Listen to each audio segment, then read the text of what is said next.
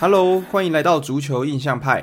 我们用印象聊足球，带大家用轻松的口吻领略足球世界。我是主持人 Sean，我是主持人 Alan。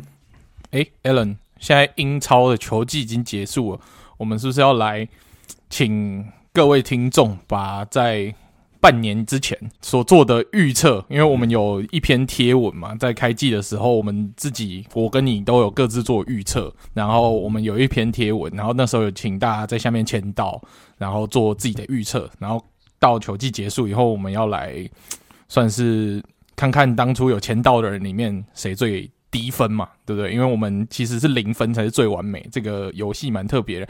那各位听众如果已经忘记规则了，可以再去。我们那篇贴文好好看一下。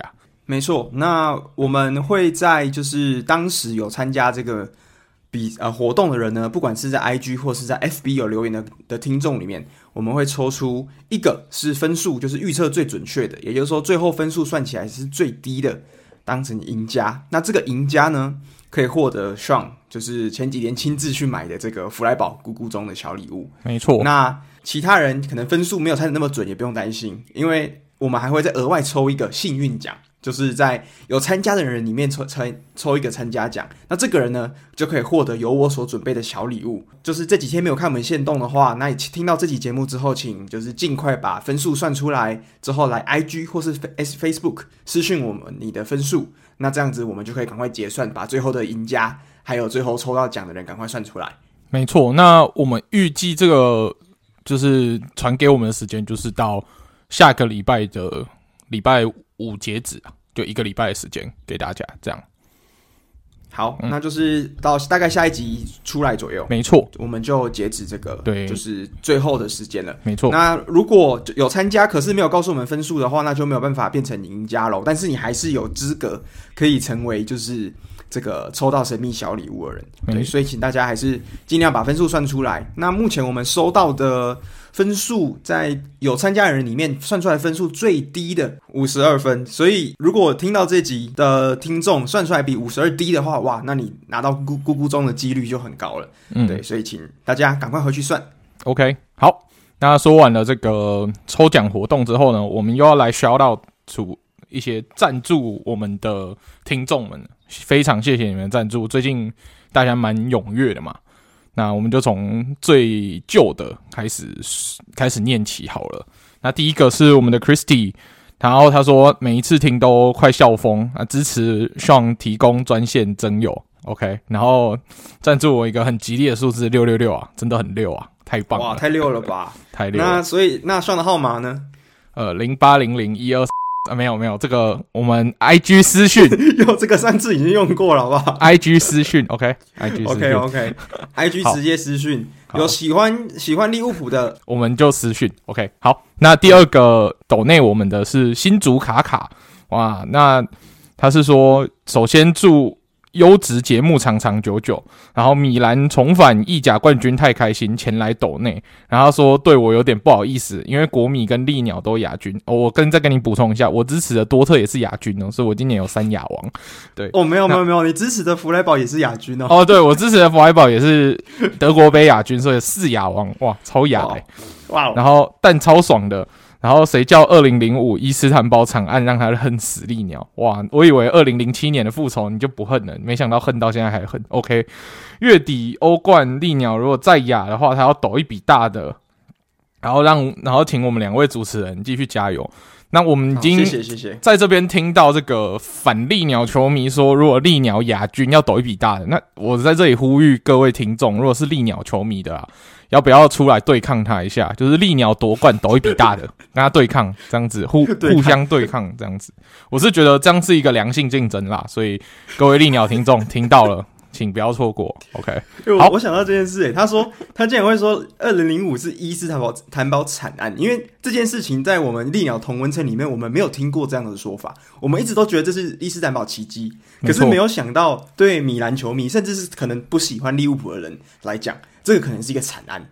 那这件事情，其实我到他留言之后才发现，哎，好像真的是这样，哎，对啊，就像巴萨米的心中，安菲尔德是惨案，然后利鸟女的心中，安菲尔德是奇迹，是一样的意思，嗯，一样的意思，对对对对对。那这个新竹卡卡，对，谢谢新竹卡卡帮帮我们加油，谢谢你的支持。没错，那下一个就 Alan 你来念好了，非常有属于你的家乡味。OK，好，那这个抖内我们的人呢，叫做高雄南波万。那像看听起来应该也是高雄乡亲啦。嗯、那他说感谢两位的分享，大叔心存感激，期待小孩也可以去德国读书。看德甲的经验，散场后搭捷运才是可怕哦。这个像你在德国或是在其他地方有在那种大比赛或是大那种就是很多人的活动现场之后搭过捷运的经验吗？诶、欸，我因为之前去看德甲，我目前看德甲都是在我们这边，我都骑脚踏车，没有挤过捷运呢。那我可以想象这种挤捷运的可怕，不过我真的很幸运，刚好住离球场很近。没有，而且就是没有说搭过这种大大众运输交通工具之后人挤人这种情况就对了。没有，没有，没有。但是，OK，我们上次去圣西罗出来搭捷运，是不是也算是蛮哦？对，蛮挤的。在意大利有这个经验的。嗯，那个时候在捷运站门口，它还是有这种就是人流控管嘛。它在它的那个前面的铁闸门是一次好像限量一百个人吧？那就是进去一百个人之后，他就会把门再关起来。那在等下这班车走了之后，再放一百个人进去，这样子。嗯，对啊，没错没错。那我如果在德国上一次之后是有，就是看球的话，之后有遇到这种捷运人挤人的，应该是在呃二零一八年的时候吧。那那个时候在法兰克福的时候。刚好是世界杯，那很多球迷他们可能是去就是路上看球啊，或者是在法兰克福市区就是聚聚集起来加帮德国队加油。那我还记得那个时候是第一场打墨西哥，就那天输球之后，我刚好在搭捷运，我就看到在捷运站里面有墨西哥球迷举着墨西哥国旗，都在跟德国人叫嚣，所以那个时候印象很深刻啊。那个时候人是真的非常多。那第二次的话就是德国杯冠军，二零一八年那个时候的人也很多，嗯、对，所以。这可能是我在德国，因为我我跟上住的都不是那种有捷运的这种大城市，对，那所以要亲自体验的话，就只能到这么久，就是一八年的法兰克福了，对啊。那 OK 啦，很欢迎小朋友来德国读书啊，因为德国就是学费算是蛮便宜的吧，对吧？对，但是你要先确定你的小朋友想不想学德文，如果没有兴趣的话，不要硬逼他来，很辛苦的。哦，除除非他要呃读硕班。对，除非他是他上的科系是可以英文授课，那还 OK。但是如果就是他不想学德文，然后硬逼他来德国，这个是蛮辛苦的，就不建议。嗯，就是要要就深深思熟虑啦。对，做过评估，然后确定两造双方都同意再来。对，OK。好，好，那下一个是我们的悠悠，然后他说他是小资女，只能小资赞助啊，加油加油，谢谢悠悠啊。啊，谢谢谢谢。嗯，那下一个是跟你。那个名字念起来一样，但是拼法不一样。来吧，来，这个也是 Allen。那 Allen 是 A L L E N，那跟我 A L A N 是不太一样。嗯、那他给我们五百块。那他说这么好的足球节目一定要支持，加油！哇，谢谢 Allen，谢谢。好像在跟自己说谢谢。对啊。那最后一个是我们的 Amos 哦，他平常也会蛮常来 IG 跟我们互动嘛。然后他说，要了解足球实在太难了，球员跟球队太多，比赛时间对应该是对台湾的观众很不友善嘛。然后每次大部分都只有 highlight 可以过瘾，然后还好有我们的 podcast 可以让他多了解。那今年喜欢的球队都有不错的成绩，拜仁、米兰、热刺。哎呦，拜仁不用说，拜仁你只要支持拜仁，每年都这样了啊。不过米兰睽违十一年夺冠，这真的是蛮值得感动的。嗯、那热刺今年哇。就是在季初的这个低迷的状况之下，最后逆转，可以重新回到欧冠，这个值的确也是蛮值得开心的。然后他来赞助一下，然后如果荷兰队再进世界杯决赛的话，再来请我们喝奶茶。哇哦！然后说，by the way，多特可以强一点，不要让德甲太无聊。哎呀，这个今年多特的补强，我告诉你，你们只要莱万走了，我告诉你，德甲明年哈哈哈就很好看了。我 我也觉得，就是应该是不会说拜仁再这么的，就是独霸了啦。那、嗯、我们上一之前都讲过了，那今天的转会消息也有蛮也也有一些是跟拜仁有关的消息，跟德甲有关系，德甲多特拜仁都有，对，所以蛮期敬请期待。那就这个感觉，多特以外，我觉得其实红牛也是要其他球队也要加油啊，因为也不是说只有这个德甲只有两支球队嘛。没错，像药厂啊、门兴啊这些球队都是可以加上来，让德甲进入一个混乱战国时代。然后最好是可以到最后一轮才分出胜负，这种 title race 其实刺激的感觉。不要每年好像都二三月大概就知道谁夺冠，就没什么好看的，对不对？我每年开季初我就知道谁夺冠的。哦，对啊，一开季就知道了。那个德甲就是一开季就知道。就算拜仁一开季落赛个几场，我也会觉得啊，不要再演了啦，可以了，好了啦，对对对。嗯，适应一下，嗯，没错。好，OK，那好，感谢以上听众的抖内，那希望我们每个礼拜都可以继续念。好，好，OK，谢谢大家支持啦。那如果没有办法抖内也没有关系，你们其实你们听节目就是我们最大的动力了。所以很多就是我知道是学生或者是小朋友，那喜欢听足球没关系，反正我们每个礼拜都一样。会持续的跟大家讲最新消息的，没错。那我们以后也会规划一些，就是可以让你抖内更有价值的东西。那到时候等到计划出来，再跟大家详细的讲到底会是什么样的东西，你大家可以期待看看。嗯，嗯，好。那接下来我们就要进入我们的足球新闻的环节。那其实上个礼拜最让人家震惊的足球新闻是什么呢？那就是大家都知道哈兰已经落幕了。哈兰落幕之后呢？足球的超新星只剩下一个人，大家还一直关注他到底会走还是会留，那就是我们的姆巴佩嘛。那在上个礼拜之前，大家就觉得可能九成八九成要去皇马，应该今年就是免转拍拍屁股去皇马，然后明年新银河舰队正式起航这样。但是没想到在上个礼拜突然情况急转直下，就是大巴黎的老板拿出了一份很高价的合约。跟姆巴佩续约三年，所以姆巴佩最后就是本来想要大声斥责老板，我让我去完成我的鹅皇梦，但钱实在太多了，所以只好留下来。本皇蛋大，对，本赤蛋大的精神在母皇的身上算是淋漓尽致的呈现出来。那最后就是决定跟大巴黎续约三年。那他的 听说他的年薪会是。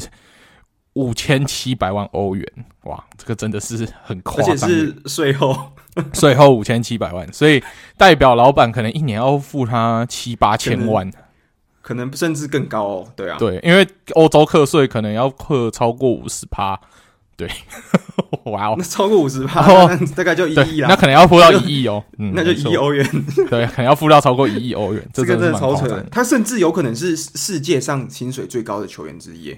对，然后听可能包含其他球类运动算起来的话，听说大巴黎全队的，就是薪资总和是六亿欧元一年，六百 M，对，六百 M 就是六亿欧元。然后，所以在这个消息出来之后，就是皇马可能有跟西甲的主席就是反映了这个问题，然后所以西甲主席就帮他的旗下的皇马出来抱怨说。哎、欸，你这样子大巴黎这样乱开合约，破坏这种薪资平衡，破坏这个 financial fair play 这种财政平衡的机制，这真的是蛮就不公平的，就出来吵一下。都当然大家都知道，在这种大球队运作运作之下，尤其是大巴黎的主席在 UEFA 又占有蛮重要的地位嘛。那这种出来吵闹，通常就是你知道雷声大雨点小，不太会有什么。实质上的影响啊，抱怨归抱怨，姆巴佩还是续约三年，但是代表说姆巴佩只是这三年内可能还会继续留在巴黎，不代表说他不会再去皇马，因为听说他还是有尊重啦，然后有打电话给费伦蒂娜说。哦，不好意思，我还是决定暂时先留在大巴黎，但是可能还是有表现出尊重，所以还是有保留他未来去皇马的可能性嘛。那我看皇马其实也不急，因为其实以现在皇马进攻线，姆巴佩去也只是锦上添花，比较没有那种雪中送炭的急迫感，所以我觉得对皇马来说。损失也还 OK，那反正他今年后来预算也可以挪作他用。听说目前他本来要给姆巴佩的钱，目前就是拿去谈另外一个法国的很让人期待的年轻中场楚阿梅尼。那目目前传出来是预预计可能以八千万的转会费让他转来，但是这个细节还没有谈妥。然后听说我们利物浦也是在竞争行列当中，到时候楚阿梅尼。动态如何？我们之后如果有更清楚的细节，我们到有时候在之后的节目会再跟大家分享，对啊，嗯，没错，那这个交易其实我们听起来，嗯，好像就是续约三年之后，薪水开得很高，留下来。可是其实这后面其实还有一个蛮，我觉得还蛮关键的一个新闻呢，就是其实蛮多人在传的，就是其实大巴黎不只是用钱诱惑了姆巴佩，他们其实还用球队的权力诱惑了姆巴佩。那这是什么样的权利呢？就是听说这个大巴黎他们这边是给了姆巴佩在关于任命总教练。跟体育总监，还有以及球员采购上有非常大的话语权这件事情，那像你怎么看？就是说，以一个球员的身份就有办法参与这么多球队决策，而且在姆巴佩才二十三岁而已，你觉得这件事情是对球队来讲是长远的健康吗？还是说怎么样？对，那这个消息传出来，当然姆巴佩本人一直是说没有没有啦，但是。听，就是记者都已经把这个写出来，代表可能煞有其事。那就算没有真的白纸黑字跟他说让他有这个权利，我觉得口头上应该是有答应他这件事情，让他在这个球队有一定的声量。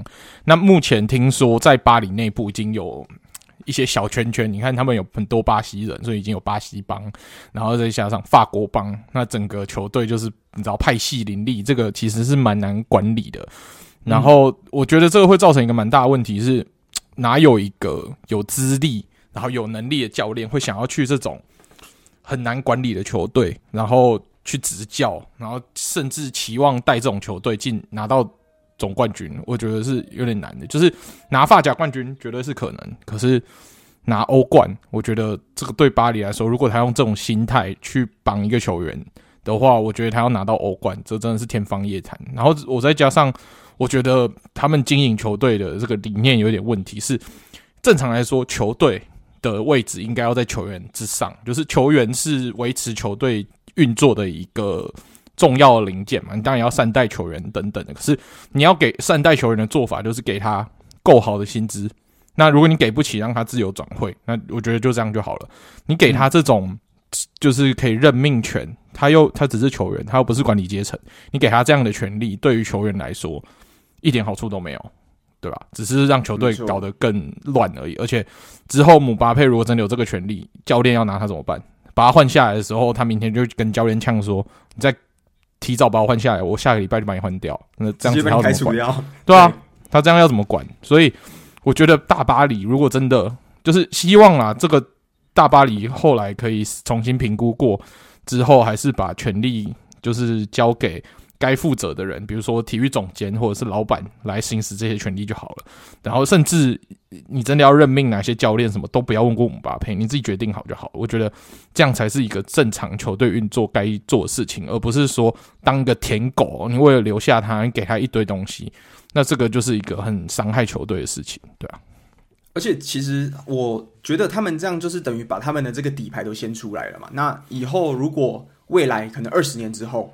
那也有年轻的人出来，那是不是就可以跟这个大巴黎说：“哎，你之前都把姆巴佩就是给他这样子一个条件，那我也要。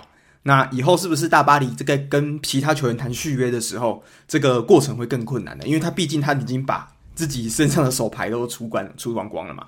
那我觉得这件事情其实对球队之后来讲，你看他的薪资的这个结构，六百六百 M 就是六亿欧元这么高的一个薪水。那其实你看我们其他队像曼城啊、利物浦。还有曼联这些球队，其实他们一整季的薪水大概就三百 M 左右，也就是说，嗯、这个大巴黎的薪水是这些我们刚刚说的顶级强队整整的大概接近两倍左右，所以呢，这个是非常夸张。那又有这个姆巴佩的先例之后，如果接下来我随便乱讲，可能如果说要续约其他人，Marquinhos 可能要续约呃内马尔，甚至是梅西之类的，那这样是不是就越来越难谈了？因为大家知道，反正你就是可以放那么宽呢、啊。嗯，或者是他如果要跟这些人谈价钱。那这些人可能就愤而转对，觉得说，哦，你都可以比别人那么大方啊，对我，嗯、我就是次等公民，我是次等球员，我什么都没有，对啊，對我就是比他嫩吗？所以可能一气之下，一样的条件他就转对，也说不定。那这样会造成大巴黎更多的困难。嗯，对对对，所以我觉得要三思啦。这件事情就是我们当然没有姆巴佩跟大巴黎都没有出来证实这件事情，但是我们还是觉得这件事情如果发生，会是很可怕的一件事。对。OK，那在姆巴佩续约之后，诶、欸，其实传出蛮多球员有机会会被就是卖掉或者是交易掉，人家就说那个母 GM 要出手了，对不对？嗯，对，那目前传最凶的，听说是他的好兄弟内马尔啊。这一出在演哪一出？我其实是看不太懂。就是他们两个好兄弟，是不是？对，表面上看起来蛮好的，然后都会玩在一起。但是为什么？啊，我记得最近的风声都是传内马尔，我就觉得可能是因为薪资的压力，然后再加上内马尔他很容易受伤的这一些考量，所以希巴黎可能也希望他在。还还有剩余的商业价值的时候，可以去兜售它，换一些转会费回来。我在猜，可能这样子的机会是最高。但是如果姆巴佩不点头，就是就让他走的话，我觉得这个会是一个很大的问题啊。但是到底会不会真的卖内马？然后哪一支球队会想要内马？这个都是一个很大的问题。所以目前只是传出会想卖他，但是他卖不卖得掉，又是另外一个不好解决的部分。嗯。嗯对，我们要想内马尔那时候买花了两亿，那二点二哦，二点二，那随便好吧，给他打个打个五折好了啦。那他现在还至少还有一亿嘛？那到底有哪一支球队会愿意出一亿买姆那个内马尔？一个受伤病史这么这么丰富的，那年纪已经也三十了，就是有多少球队会愿意付这个冒这个风险？像我觉得巴萨、皇马这些球队基本上是不可能的。那英超的话，我觉得利物浦也不用不可能。那曼城也不可能，所以难道只有 Newcastle 吗？还是有其他球队？我其实想不太出来有这个有办法负担内马尔的球队了。我觉得 Newcastle 是可以负担，可是我认为他们不会想这么做。所以这个巴黎到底接下来会是可以一团和气，全力冲欧冠，还是会开始分崩离析，走开始走下坡？因为以目前的态势看来，在他们欧冠走势上，他们自从进决赛那一年之后，他的嗯看起来目前是慢慢在衰退当中，所以之后走势是会因为续约姆巴佩可以触底反弹呢，还是会继续往下掉？就是我们之后看欧冠，每年可以慢慢来观察的部分。嗯，没错。嗯，OK，好，那说完了姆巴佩续约之后，我们来说说德甲的消息好了。哇，德甲有蛮多球员的跟教练的异动，那我们先从教练开始讲好了啦。那我们上礼拜有说，我们教练就是多特教练是 Rose 被 fire 掉，然后请回了 Tessich 嘛。那狼堡，哦，今年状况也是状况不断的狼堡，请回来了我们相当熟悉的科学家 Kovac，就是之前带带拜仁，然后被 sack 掉，然后带法兰克福的时候战绩不错的这个 Kovac，Niko Kovac。那我是蛮期待他带这种德甲的中上游球队，我觉得。他蛮有一套的啊，他只是可能只是不适合带拜仁而已，所以我蛮期待他加入狼堡以后会有带来什么样新的气象。对啊，所以其实其实说他带拜仁带不好嘛，他还是拿德甲冠军嘛，所以其实这个就是可能只是不符合当时球迷的期待啦。不然的话，其实你你要想，其实季科瓦奇那一季跟这一季的纳格斯曼其实成绩差不多啊。对啊，就就是也。就都除了联赛以外什么都没有嘛。嗯，阳春冠军吗？阳春冠军，哎、欸，可能哎、欸、有得超级杯啦，但是就是基本上差不多。嗯、那所以这个 Kovac 加上当年在这个法兰克福，其实像当年的这个哈勒啊，还有这个 Jovic、呃、Jovic 这些人都是在他的这个当在当年他的旗下，其实表现蛮好的一群人。所以我其实蛮期待他回来德甲之后，尤其是现在这个新兴的狼堡，其实是蛮多未来潜力可以挖掘的。对啊，像什么 Nmecha 啊、巴库啊，还有 Brooks 这些人，其实我觉得这个是蛮有机会看到狼堡可能再次冲击哦，这个欧战区，就至少不会像今年这个季中一度掉到降级区边缘这样那么惨。对，嗯、所以其实还蛮期待，而且又是老面孔。对啊，对啊，没错。OK，好，那说完了狼堡换教练之后，我们来说一下药厂。那药厂今年目前最大的收获就是。Patrick Schick 确定跟药厂续约到二零二七年，然后最近也传出了他们买进了捷克有一个 Hotic，一个名字有点难念的前锋小将。那之前也是有传说，诶，他有可能去多特或者是像法兰这些球队，就是有在传啦。然后目最后是有药厂确定，在今天抢下由 Fabrizio 确定 Here we go。那这个 Hotic 之前。呃，在欧洲杯的时候是有入选捷克国家队，然后我们的写手西班牙阿特里啥物，其实也有写一点关于他的东西。如果有兴趣的话，可以去看一下这个 Holtz 的文章。对，然后 Patrick Schick 确定续约，那目前看起来药厂的进攻线就不用担心被挖墙脚。那拜仁如果到时候莱万走的话，看来 Patrick Schick 的这个选项可能就要被抽掉，或者是可能要付一笔蛮昂贵的价格了。应该通常续约的第一年不会直接卖啦，所以看来这个选项就要抽掉。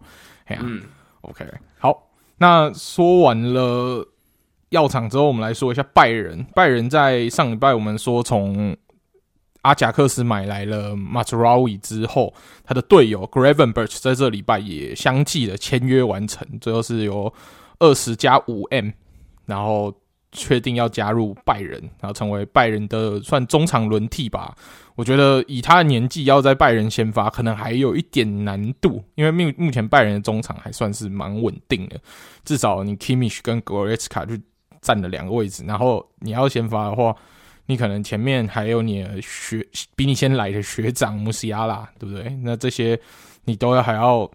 要比他们更强嘛？我觉得有点难啦，所以可能是目前他加入拜仁可能是一个轮替，那看看能不能有超惊艳的表现，然后顺利可能一季就直接上位变先发，这个也不一定。那的确，Gravenberch 跟 m a s r a w i 都是今年阿甲非常重要的球员，尤其是 Gravenberch 又有小波霸之称，那其实是让蛮多。喜欢看这种超新观察超新星的球迷都蛮期待的一名球员。那不知道他之后在拜仁的发展会如何？那如果喜欢德甲的听众是可以主要注意这名球员。虽然他去拜仁我不是太开心啊，但是还是祝福他有美好的生涯。哦，对啊，没错啊。所以我们之前说的这个大小波霸合体的这个传言算是正式破灭了，应该基本上短时间内看不到了。嗯、那所以。是说这个拜仁来了新同学，那老同学其实也不能少嘛。那他们这个球季在相继跟这个 Müller 续约之后，还有 Goretzka，那这一次呢，终于把他们的队长，还有他们史上最强的门将之一，就是 Neuer，那这次今天也发布了续约。那他目前的合约呢是延续到了二零二四年，也就是说他至少还会再披上拜仁的战袍两年的时间。嗯。那我觉得这个也是自从一一年。一一年左右吧，从虾壳转来之后，这个诺尔也是算是在世界这十年来，我觉得算是前三名最强的门将了。嗯、那这个续约我觉得是非常合理啊，因为诺尔自从我觉得大概从一八年到二零年那个时候大伤之后，到现在其实我觉得他状态也调整回来了，那整个表现也是很稳定，所以目前都短时间内我觉得看不到他会被取代掉的可能性。没错，对啊，嗯、那拜仁。目前看起来是有稳住一些本来想要离开的这些老臣，除了莱万确定不会再延长他的合约，他的合约就是二零二三年会到。那目前拜仁倾向就是把他留到二零二三年，然后之后就让他自由转会这样。所以莱万的话就没有搞定，没有继续续约下去，就是二零二三年就走人。那其他穆勒跟诺伊尔看起来就是会继续服务下去，那不知道会踢到什么时候，可能就踢，搞不好就干脆真的踢到在拜仁退休，我觉得也是蛮有可能。我觉得蛮有可能的，对啊。好，那我们讲完拜仁之后，哎，多特好像这礼拜又有消息了。自上个礼拜的这个 Schlotterbeck、Züller 还有 Adeyemi 之后，哇，现在又补了一个中场了。那你们没错，这个我中场是谁啊？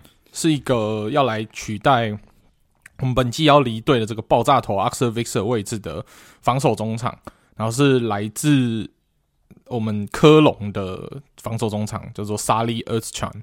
那他在今年的表现算非常亮眼。他在呃球队就是在球场上的定位，他是类似像这种中场的一的屏障的概念。然后他的机动性也非常好。然后他重点是他的转会费相当便宜，只有五百万。我们就把他这个他从太青菜了吧？科隆这个是青州小菜价哎，这太没错没错。那他虽然现在是代表土耳其国家队出赛，但是其实他是德国人，所以他是土耳其裔德国人。然后他他目前是代表土耳其国家队出赛，三哥就应该算是同乡啦，就是都是土耳其裔的德国人。对，那他下一季也是要跟我们的张哥一起分担算多特的后腰防守中场的部分。那希望他们是有良性竞争，可以在球队上算取得不错表现。我对 Erstchown 的表现就是蛮期待的，因为如果明年他在，他负责防守的部分，嗯、然后那个进攻传输的部分就交给我们的 Jude Bellingham。那看来哇，这个年轻他也才二十四岁而已，然后就还不到二十岁，这个年纪我真的越来越期待多特的。下一季会有怎么样的表现？如果可以好好整合，你看教练也确定了，然后这些补强看来目前都是蛮适合的。目前看起来我们整个阵容好像目前只缺一个九号位，就是目前球队的目标是锁定在阿甲的 Sebastian a l 或者是皇马的 Jovic，看他有没有要卖，这个都是选项之一。但是哈勒目前看起来呼声最高，毕竟。他之前也提过德甲，在德甲表现也够好，所以然后又比较年纪稍长一点，蛮有经验的，所以如果他来的话，哇，我觉得明年我们的攻防两端的这个平衡都会很不错，就是可以跟拜仁一较高下的。嗯、我我觉得多特明年的这个防线可能会是在德甲算是非常好的一个环节，因为其实我们都说德今年的多特防守真的是太破了嘛。可是你看，补了这个 Schlotterbeck，又补了 Zula，那现在又补了这个中场。其实我一直都觉得多特就是他们中场屏障真的是太单薄了，就是应该说太烂了。那顶多就是进攻端比较强，可是呢，在防守端基本上就是让大家一球就直接穿越的这种程度。那这次补的这个 Ostran，就像你说，如果他有办法就是扛起这样中场屏障的角色，我觉得对多特接下来的这个赛季，我觉得是还蛮令人期待的。对啊，所以我们下一季就是要从防守开始做起，要开始踢嗯防守足球。嗯，哇，多特踢防守足球 这件事情好像很很久很久没听到这种事情，没听过吧？对，我也没听过，我是蛮期待的。对，好，那现在讲到这个就是德甲啦，我们德甲其实差不多算讲完了。那跟德甲有相关，就是我们刚刚说 Niko Kovac 他是回归德甲，是加入狼堡嘛？那狼堡我们还记得，其实技术的教练是这个 Mark Van Bommel。那 Mark Van Bommel 在中间其实不是很稳，之后就被就是 sack 掉。那到这个礼拜呢，终于有新的消息了，就是他要加入来自比利时的球队安特卫普的，就算比甲的球队。那这特别是什么呢？特别的是他在这边要跟他的算是荷兰的同乡呃做一个合体，因为安特卫普目前的体育总监就是 Mark Overmars。那这 Overmars 呢，其实就是。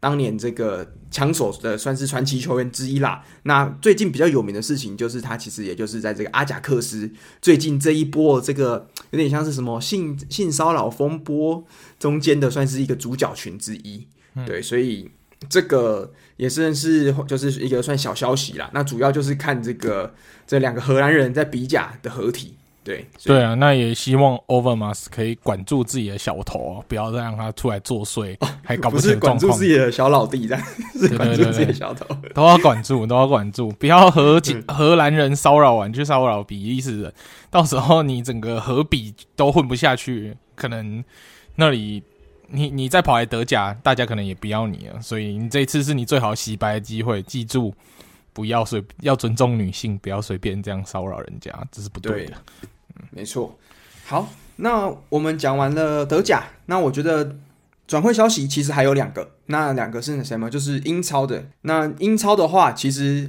算是开第一枪的哇，反而都不是这些所谓的豪门。那第一个呢，是在这礼拜关正式消息，就是 S N Villa 就是杰队所带领的 S N Villa 呢，在今年哇，也算是买了一个蛮有潜力的算小将哦，在这里来自法甲马赛的这个布巴卡卡马拉。那布巴卡马拉呢？今年二十二岁而已。那他也算是一个在今年发甲非常有潜力的一个，算是防守中场，算是防守型的。那他的数据其实很漂亮，他场均三点五次的抢断和拦截。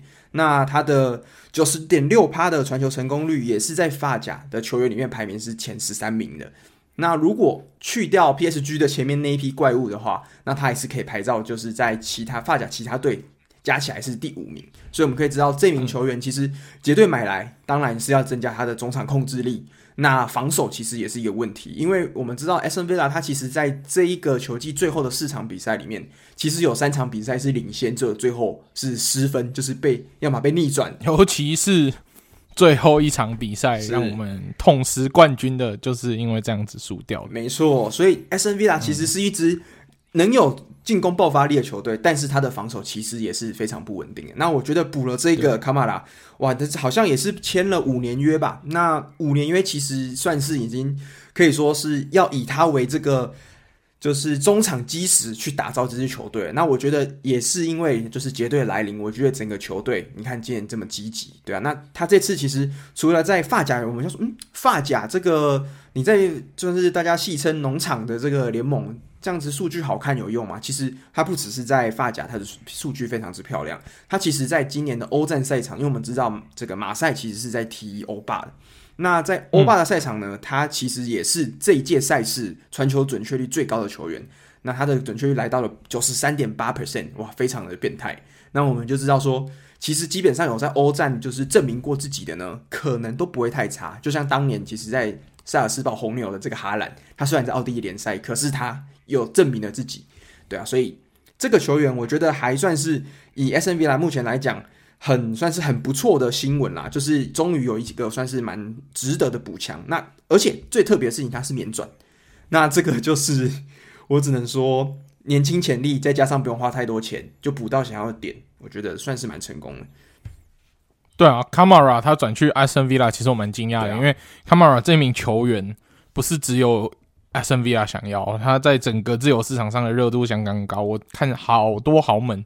需要补防守中场位置的都有传他，比如说马竞，比如说多特，就是多特其实卡马拉跟厄斯强就是二选一嘛，那就抢到五百万也 OK 啊，我觉得 OK。对啊，就多花五百万啊，本来是免转啊，他就多花五百万，嗯，对啊。那但是厄斯强他已经有在德甲表现过了，所以也算是相对稳定，不用转换联赛，没有什么适应性的问题。我觉得 Aston Villa 这个签约我是蛮看好的，希望卡马拉可以在英超。可以顺利的适应，然后真的变成世界级的防守中场。对，好，没错。那第二个哇，还是英超的。那这一次呢，这个主角就来到了今年差点降级，在联赛最后一轮死里逃生啊，死里逃生的李兹啊。那李兹呢，这个也是买来算是年轻小将，来自美国的，也是二十岁出头的 Brenden Aaronson。那这名球员呢，其实是红牛萨尔斯堡的，算是进攻中场的锋线球员。那表现也是算蛮不错的。那他是也。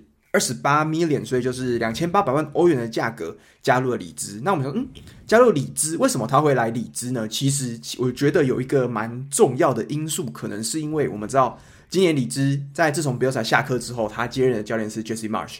那 Jesse Marsch 呢，嗯、他其实不是别的地方，他就是美国人。那刚好跟 Aaronson 是一样的，所以这可能是算是一种特别的这种美国连线吧，就是多多少少有这个成分在。Jesse Marsch 也是萨尔斯堡红牛出来的，所以他知道这个。嗯、他是对他对于红牛体系是有所熟悉的，没错。所以他觉得说，又是美国人，又是红牛体系出来的，在他的阵容里面是有一定可就是可用性的，所以他就把这名球员买来。不过二十八 million 买年轻小将，的确是花了不少，蛮大胆的哦，我觉得蛮大胆的。对，而且因为大家参考一下，当年哈兰转多特，我们才花二十 million。就买到哈兰，南野那个时候转利物浦好像也花不到，花不到一两一千万吧，好像就是几百万的样子，啊、印象中。嗯，没错。对，所以嗯，这个看起来二十八看起来不多，但是以买年轻球员来说算不便宜。马尔奇是不是有跟那个萨尔斯堡说来抽个几成这样？投台价是吗？对，投台价抽中间不好说，不好说。真的是、嗯、啊，但是我其实觉得。我们都知道今年李智的状况很多啦，那他其实基本上从前中后场都是问题。那他其实整个就是连他们的这个呃后防啊、中场都是问题。那我觉得来一个像是进攻的新火力，可能明年可以来跟这个 Bamford 或者是这个进攻的 Rafinha 来一个这个搭配，可能会有不错的效果吧。我也不知道，因为今年的里兹比较麻烦的是 Rafinha，搞不好今年夏天就走了。那 对，因为 Rafinha 一直被传说。巴萨对他很有兴趣，很积极的想要买他。那 Rafinha 有可能不，这今年就结束就要离开。然后李兹还得担心说，他们 Kelvin Phillips 可不可以留得住？对啊，对，所以那如果顺利把他留住的话，李兹再做一点补强，比如说后防一定要补强等等，再再加上主力球员，只要能保持健康，我觉得明年还是可以大有可为啦，不要放弃。至少他逃过了我们所谓的这个升班马魔咒嘛，就是这个升班马一季打得好，第二季就下去。对啊，那其实我们知道，像是 Villa 在去年就是上哎、欸，就是前前一个赛季其实也是差点降级，那最后救回来。那今年的成绩就还算可以接受，但当然有惊险的地方，但是最后还是逃过来了。所以我觉得希望李兹可以，这支也是球队历史也蛮悠久的球队，可以继续留在英超了。我觉得还蛮期期待他们之后有什么样的改变。那我们讲完了这个活下来的里兹。然后我们接下来要讲讲那个逃不过的，就是伯恩利。没错，对。那我们每次在看英超的时候，我都会跟 Alan 聊说，英超到底哪支球队降级，我比较不会心痛。我每次都会讲出这个名字，就是伯恩利，因为我对这支球队说实在的没什么特别的感情，也没有对他有什么太多的了解。这支球队拿过什么冠军等等的，对我来说就是你知道，一个是。蛮鸡肋的，在英超蛮鸡肋的球队，对他没有什么连结，所以一直觉得说他下去也也无所谓。因为李兹至少我看过他的纪录片，我对李兹这个也稍稍微有一点。你还看过 Burnley 现场球赛？哦，对，我看过 Burnley 现场球赛，但是我对这支球队真的是没有办法有太强烈的连结啊。没错，所以他这这一季不幸的是输，就是在保级输给了里兹，所以他就是下一季要到英冠去征战。那。他们也开除了他们的这个救火的教练，那聘请了呢曼城的前传奇球员 Vincent Kompany 要接任他们的教练，然后带他们征战英冠，然后期待说下一季英冠可不可以直接升回英超，然后看看 Kompany 能不能做到，然后下一季回到英超就可以有机会跟老东家曼城对垒，这个看起来会是蛮刺激的一个戏码。嗯，对，我觉得还蛮期待的，而且其实就是 Company 哇，这也好像也离开了蛮久一段时间喽，一八年到现在了，对啊，所以其实嗯，他之前都在比甲执教的样子，嗯，所以他都没有在大联赛，所以比甲，不过这次也没有让他跳英超啊，让他跳英冠，我觉得这是可以让他尝试看看，虽然说很多人担心说他经验不足，不过我觉得伯恩利都已经下去了嘛，就破罐子破摔。看看效果如何喽。而且兰帕跟鲁尼也都是从英冠上来，还对，就是他们也不是一开始就挑战英超啊，对啊，所以去英冠试试看。那如果真的有料什么的，搞不好就是接下来我们又可以在英超赛场上看到孔帕尼，我那我觉得蛮期待的。那我们说完了这些转会的新闻以后，我们来总结一些联赛。那我们先讲意甲联赛好了，意甲联赛也在上礼拜跟。英超同个时间结束嘛？那他比英超晚了几个小时结束。那这一次的意甲联赛是很恭喜 AC 米兰睽违十一年之后夺冠。那上次夺冠的时候，伊布还在。诶、欸，这次夺冠的时候，伊布诶也在，真的是一个福将，福将伊布。那有伊布才有冠军。对，在 AC 米兰夺冠的那一天，最伤心的人是谁？我看绝对是 我们国米的查汉诺鲁，因为去年他在 AC 米兰的时候，AC 米兰第二，没有办法。没有办法夺冠，由国米夺冠。他决定说：“哦，免转到国米，看可以跟着国米二连霸的时候，诶，AC 米兰夺冠了，所以他就刚好两支球队都待过，但是刚好都是在没有夺冠的那一年在队上。我觉得这是蛮最衰的代表，真的是很衰。嗯，对啊，这个没错，让我想到以前那个勇士跟骑士那个米粉头，他也是做一样的事情。嗯、对，Very 角，嘛对对对对对，连续两年错标错错失冠军。对对啊，那。在意甲踢完之后，我们来总结一下今年意甲这些各个奖项的得奖者是谁好了。嗯，那门将的部分，哇，我们都觉得说，多纳鲁马在离开 AC 米兰之后，AC 米兰的守门员会是一个真空的状况，会不会陷入一阵混乱，造成他们后防不稳？诶，结果他们从发甲挖来了麦酿，哇，这个。很算金手套等级的门将，他们适应也相当的好。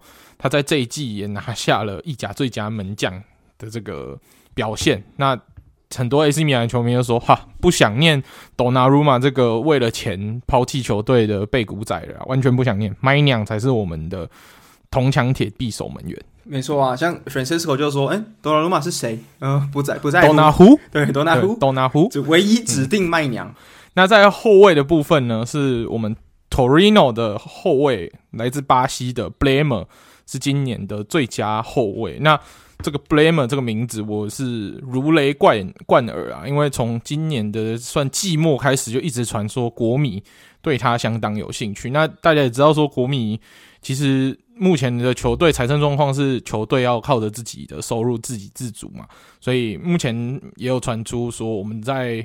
今年必须要转走一个重量级的球星。那目前传的最凶的不是老塔罗，不然就是后防的巴斯托尼跟米兰斯基亚。那我看应该是卖后防的可能性最高，所以有可能是巴斯托尼跟米兰斯基亚其中一个人离开了，然后会买 Blamer 来算替补他的位置。所以如果可以买到 Blamer 的话，这两个人离开一个，我觉得对于我们的国米的防守来说，应该不会太伤啊。但是情感上来说，还是觉得希望是可以两个都留下来，然后配上 Blamer，，还是完成。国米这个，我觉得世界前三的后防线。我觉得如果是我的话，我会留巴斯托尼。我也会留巴斯托尼，因为他年轻，然后又户户口本正确，又是意大利人。对啊，那然后又一九九九年，所以我觉得我自己情感上也会留巴斯托尼。但是听说现我们的国米前教练孔蒂啊，现在虎视眈眈的在看着看着巴斯托尼啊，尤其是今年热刺的转会预算，听说老板。大手一挥，决定给孔蒂一点五亿英镑的转会预算预算嘛，欸、所以这是最近几年来最多了吧？一点五亿，哎，没错啊，就是自从盖了球场之后，其实热刺算是陷入了一阵，哎、欸，好像突然没什么钱可以花。但是我觉得第一啦，孔蒂让带他们回到了欧冠区嘛，嗯、然后孔蒂又是一个他需要有足够资金转会的教练，所以。所以他们老热刺的老板也是看准了这一点，就说为了要让孔蒂不要被其他球队有机会抢走，所以他就是大手一挥，跟他说：“我给你一点五亿转会，让你自由去发挥，组出你认为最适合热刺的阵容，就是最强热刺，然后征战下一季的欧冠啊，还有英超，看看可不可以继续争四，然后看看可不可以刺激的抢一些杯赛的冠军。”然后组一支更有竞争力，那这样子下一季我们才不至于看到说又是曼城独走，然后利物浦稍微有一点竞争力这样子。那热刺都可以加入这个战局，再加上切尔西明年又可以恢复到有竞争力的状况的话，哇，那这样子 Top Four 的竞争又会更激烈，嗯，蛮刺激的，没错。嗯，好，那意甲的最佳后卫说完了，我们要进入到最佳中场哇。中场的部分就是我们国米的 Brozovic，去年是我们的 Barella，今年变成 Brozovic，哦。中场好强哦。嗯，因为我觉得乔安诺鲁表现也不错啊，所以我觉得 Barella、Brozovic 跟乔安诺鲁这三个就是我们国米不动的中场。那尤其是 Brozovic 这个位置又更加重要。目前好像我们在国米的阵中没有一个可以替补他这个位置的人，所以。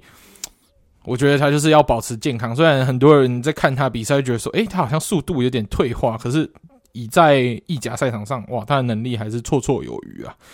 对，那意甲最佳前锋的部分呢，就是大家都知道罚球王 Chiro Immobile，那他也是今年的意甲金靴，那还是维持着蛮稳定的进球能力。虽然说今年拉齐奥的战绩没有像大家预期的这么好，不过他还是维持一贯的好表现。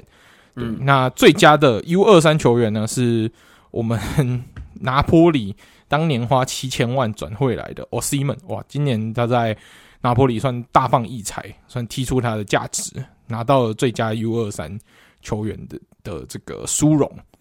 那最佳球员的部分，哇，就是等于是意甲 MVP 的部分，是由今年夺冠的 AC 米兰球员雷奥。哇，雷奥其实我们。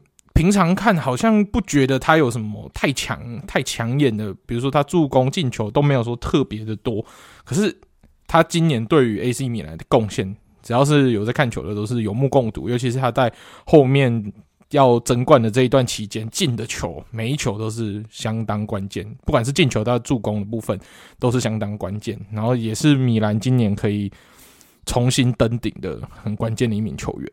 像这个雷奥查他数据，其实米兰为什么最后这个其实有一段时间其实跟你们国米真是一上一下嘛？那个时候其实大概差距就在一场比赛之内。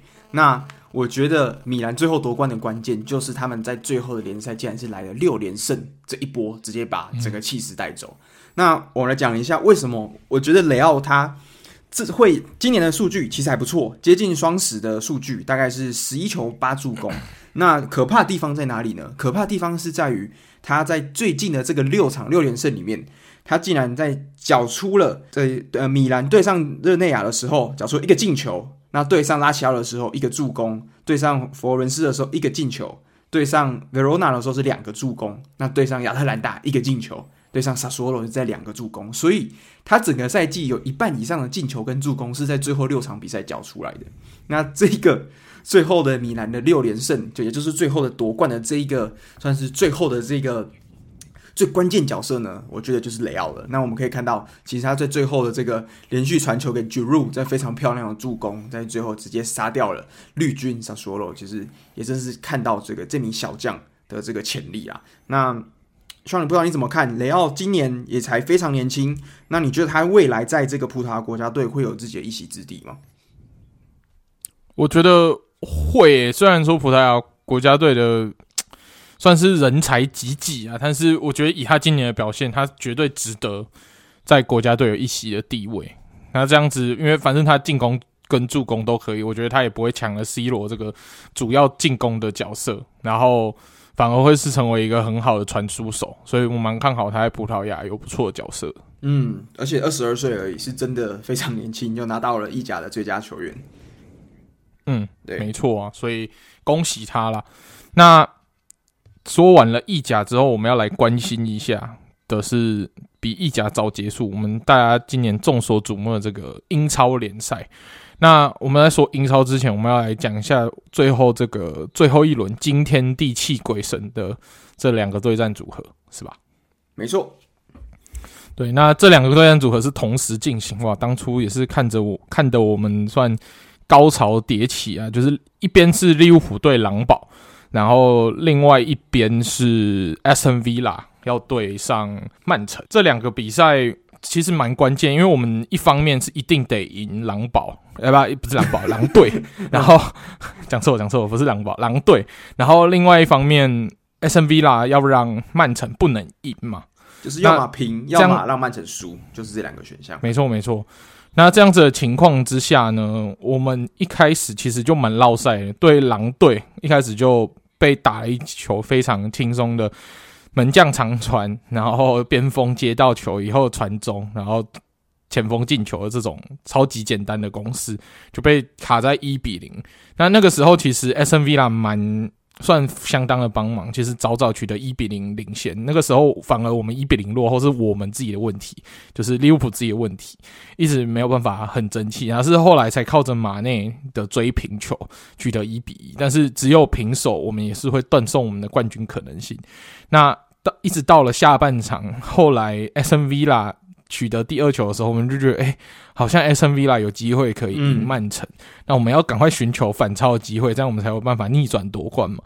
但是我们在一连串挣扎之后，一直维持一比一。那曼城那边起了变化，反而是曼城开始反攻的号角。其实，在短短的几分，哎、欸，五分钟以内吧，就完成了反超，就是。一一连串的进攻在五五到八分钟之内完成的，然后最后就是反超成三比二。那所以萨拉那时候进球的时候，曼城已经完成反超，所以萨拉那个进球看起来他蛮开心的。结果后来听听到场边的观众跟他讲说：“哎、”曼城已经逆转的时候，他就反而没有办法庆祝的这么尽兴。然后我们这边后来除了萨拉的反超一球，还有 Robertson 再补上就是稳定局势的一球，都是以三比一打败狼队。那曼城是靠着昆多完最后逆转的。进球完成三比二绝杀了，击败了 S M V 啦所以 S M V 啦虽然帮我们踢了算大半场的好球，以二比零领先过，但最后还是以三比二败下阵来。然后捷队没有办法，这次没有办法帮我们 顺利的逆转夺冠，只是比较遗憾的部分啊。不然 Coutinho 都进球了，捷队带队，这些剧本感觉起来都写得很漂亮，但是大魔王还是大魔王，曼城还是那么稳。那克洛普呢？最后是输给了自己的徒弟。昆多安当年在多特双冠王的时候，就是他跟昆多安一起帮多特创下的光荣。那也是由他的徒弟终结了他这个逆转夺冠还有四冠王的可能性，就由他这个爱徒给亲手终结。这真的是蛮遗憾的啦。我那时候在看球的时候，那时候大概七十五分钟吧。那那时候库蒂尼奥进球嘛，然后说哇二比零，现在十五分钟之后。那个时候想说哇，直接才十五分钟，利鸟就要拿冠了。结果我那时候听到主播、他说哇，二比一，人说哦，还还好还好，至曼城还要至少再进两球才能赢。结果我过了不到一分钟，二比二，我想说完蛋，守不住了。结果我才刚回过神来呢，这个叫这个这边对面的这个主播呢就说哇，三比二逆转。我想说什么发生什么事了？那看了一下，发现哇，竟然是 Gundogan 一个人靠一手之力把这个 Aston Villa 最后的这个最后的这个余力全全部摧毁掉了。对啊，那。其实那时候看到整个算是萨拉进球之后，像刚刚说的，他们冲去庆祝。那那时候马蒂就问场边的球员说：“呃，球迷就说现在几比几了？”结果最后旁边的球迷都说三比二，三比二。我看到哇，所有人大概五六个人，像是 Firmino 啊，所有人全部脸垮下来，对啊，因为他们知道这个在曼城主场要逆转，基本上是不可能的，对啊。那最后的结果就是曼城。哎，九十三分，那利物浦九十二分，哇，又是一分之差哦，就是变成了历史上第二高的亚军。那第一高的亚军是谁呢？不用怀疑，还是我们利物浦。是啊，我们在三年前也是九十七分那个赛季，对啊，所以这种剧本还有这样子连续几年，每次都是跟曼城战到最后一轮，这样子你，你你会觉得这个球技是非常可惜吗？还是你觉得反正就也看开了？我我觉得我还是蛮骄傲的啊，就是我们球队可以把这个 title race 战到最后一轮，这个真的是非常值得我们骄傲。而且我们算是把四冠王的希望延续到了决，就是联赛最后一轮才破灭。嗯，这个已经是没有教练达成、没有球队达成过的超新高度了。所以我觉得。不会啦，我们就只是前面站了一个比我们强，而且比我们强一分而已的对手。那虽败犹荣啊，这真的是虽败犹荣。对啊，对啊，你看九十二分的积分，在五大联赛除了英超以外，每一个联赛都夺冠。对啊，而且这个老佛爷在英超史上，就是在执教曼联的时期，我记得印象中最高分也没有到九十二，可能九十二平，好像九十一、九十二，没有，我记得九十一还九十而已。对啊，嗯、那。这个，所以我真的觉得，当然时代不同了，当时的竞争是可能是非常大，但是只能说，Klopp 跟呱呱哇这两个人对决，你看每一年这种分数越创越高，像现在在英超，基本上你没有接近九十快一百分，要拿冠军是很难的。英超史上最高积分是曼城创下一百嘛？对，第二高积分是我们夺冠的时候创下九十九。第三高，对，是曼城之前跟我们的 title race 之争的时候九十八。第四高是谁？我们亚军的时候的九十七，对，对不对？我们当年都已经有九十七分，然后全年就输一场，输哪一场？对曼城的那一场，就输那一场比赛，就让我们可以没有办法夺冠了。所以今年我们是还输了两场呢，所以没有夺冠，已经不会像那一次那么遗憾的了。而且其实老实说。在这个赛季之前，我都不会把英超冠军当成我们就是必拿的这个理所当然。对对对对，其实一开始我们在预测的时候，我们说，嗯，我还我们还是预测觉得曼城会拿冠军。那利物浦呢？毕竟经过去年这样非常惨痛的这个伤势，其实我们自己当时也是不知道伤愈回归的各位能就是有没有办法很快的适应英超节奏。那我觉得可以打到这边。你看，像联赛中段的时候，你还记得有一阵子曼城已经领先九分了。那是靠利鸟的一路就是连胜，像今年基本上除了输国米那一场吧，今年没有输了。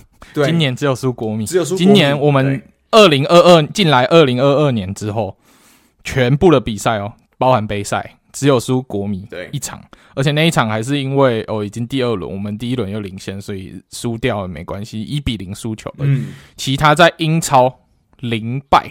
对对，所以我真的觉得很佩服，就是利鸟跟 Klopp 他们这些球员的拼劲。那而且他们又是比别人打了这么多比赛，所以我真的觉得能到九十二分，是我反而心里面的这个遗憾是有遗憾，当然没错，但是我自己的感动是很多的，因为我觉得可以跟这么强的曼城对抗到最后一刻，还可以让他们我们最后大概就是接近冠军是这么近，我就觉得蛮欣慰的。没错啊，利物浦今年是所有能比的比赛都比到最后，诶，这真的是很了不起的一件事情。然后再加上，不要不要忘记了，今年还有一个很让我们很不利的因素是非洲杯。我们中间还有一段时间是球员去参加非洲杯，那这个对我们来说，我们要少了萨拉跟马内去踢非洲杯，马上回来又不能说马上就投入高强度的比赛，嗯，这个对我们。整体阵容深度的考验真的是非常的严峻啊。那还是可以克服到最后只输一分，这真的是很了不起的一个成就。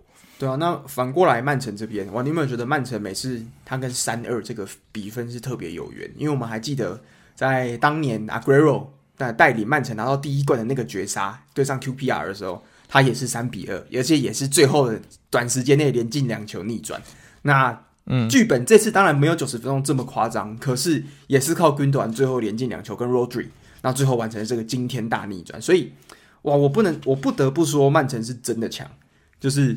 他们在最后这个争冠这一个连胜，那最后虽然中间平了一场就是铁锤，可他们最后在主场，在这样子绝境之下，还可以办法完成这个三分的大逆转，我真的觉得很了不起啦。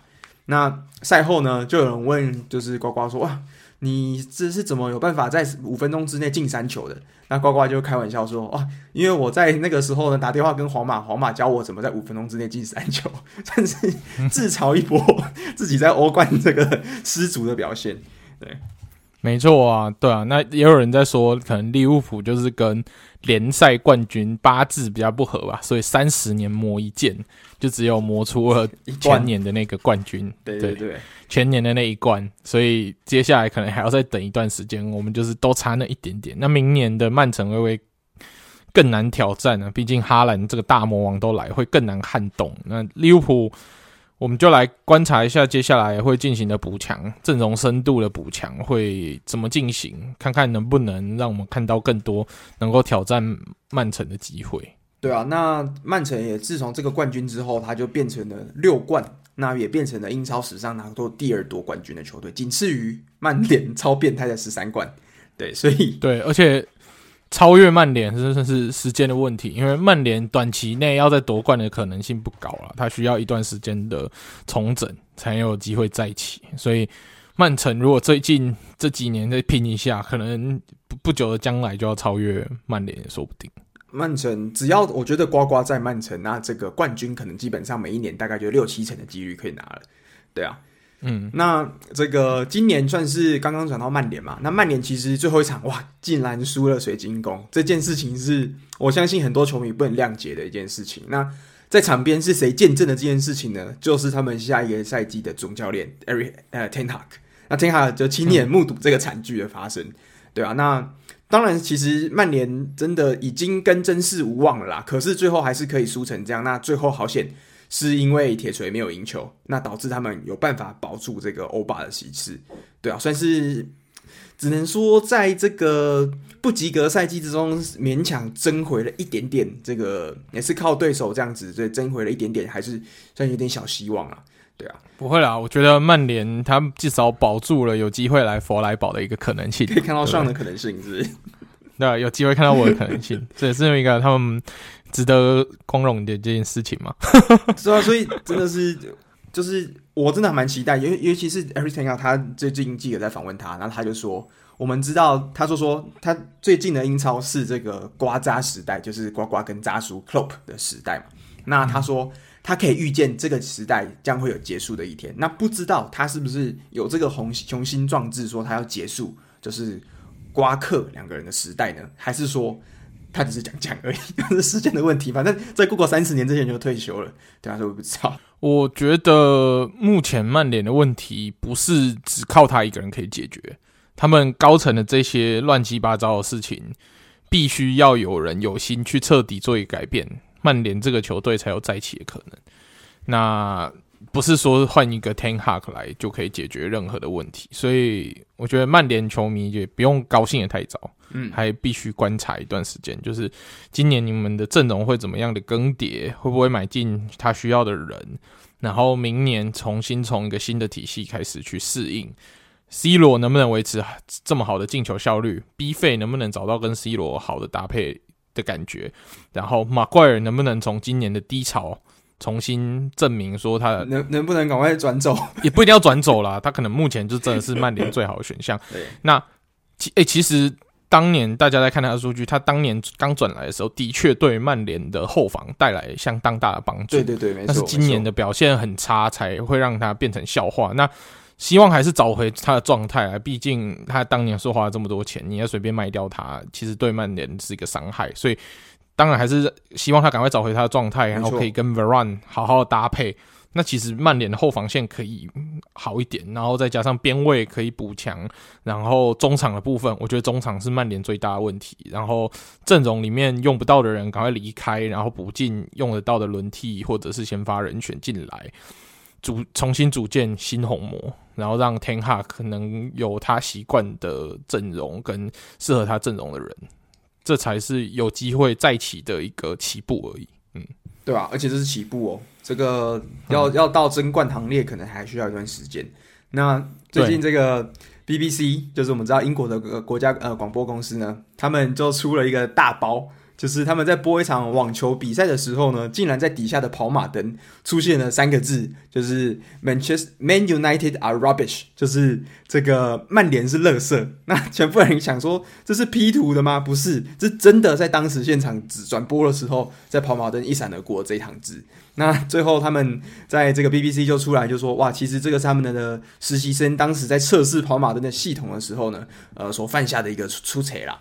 那我觉得还蛮好笑，就是你他说随便乱测试，但是你竟然会打出这么完整一个文法正确的句子，我觉得是蛮蛮离谱的。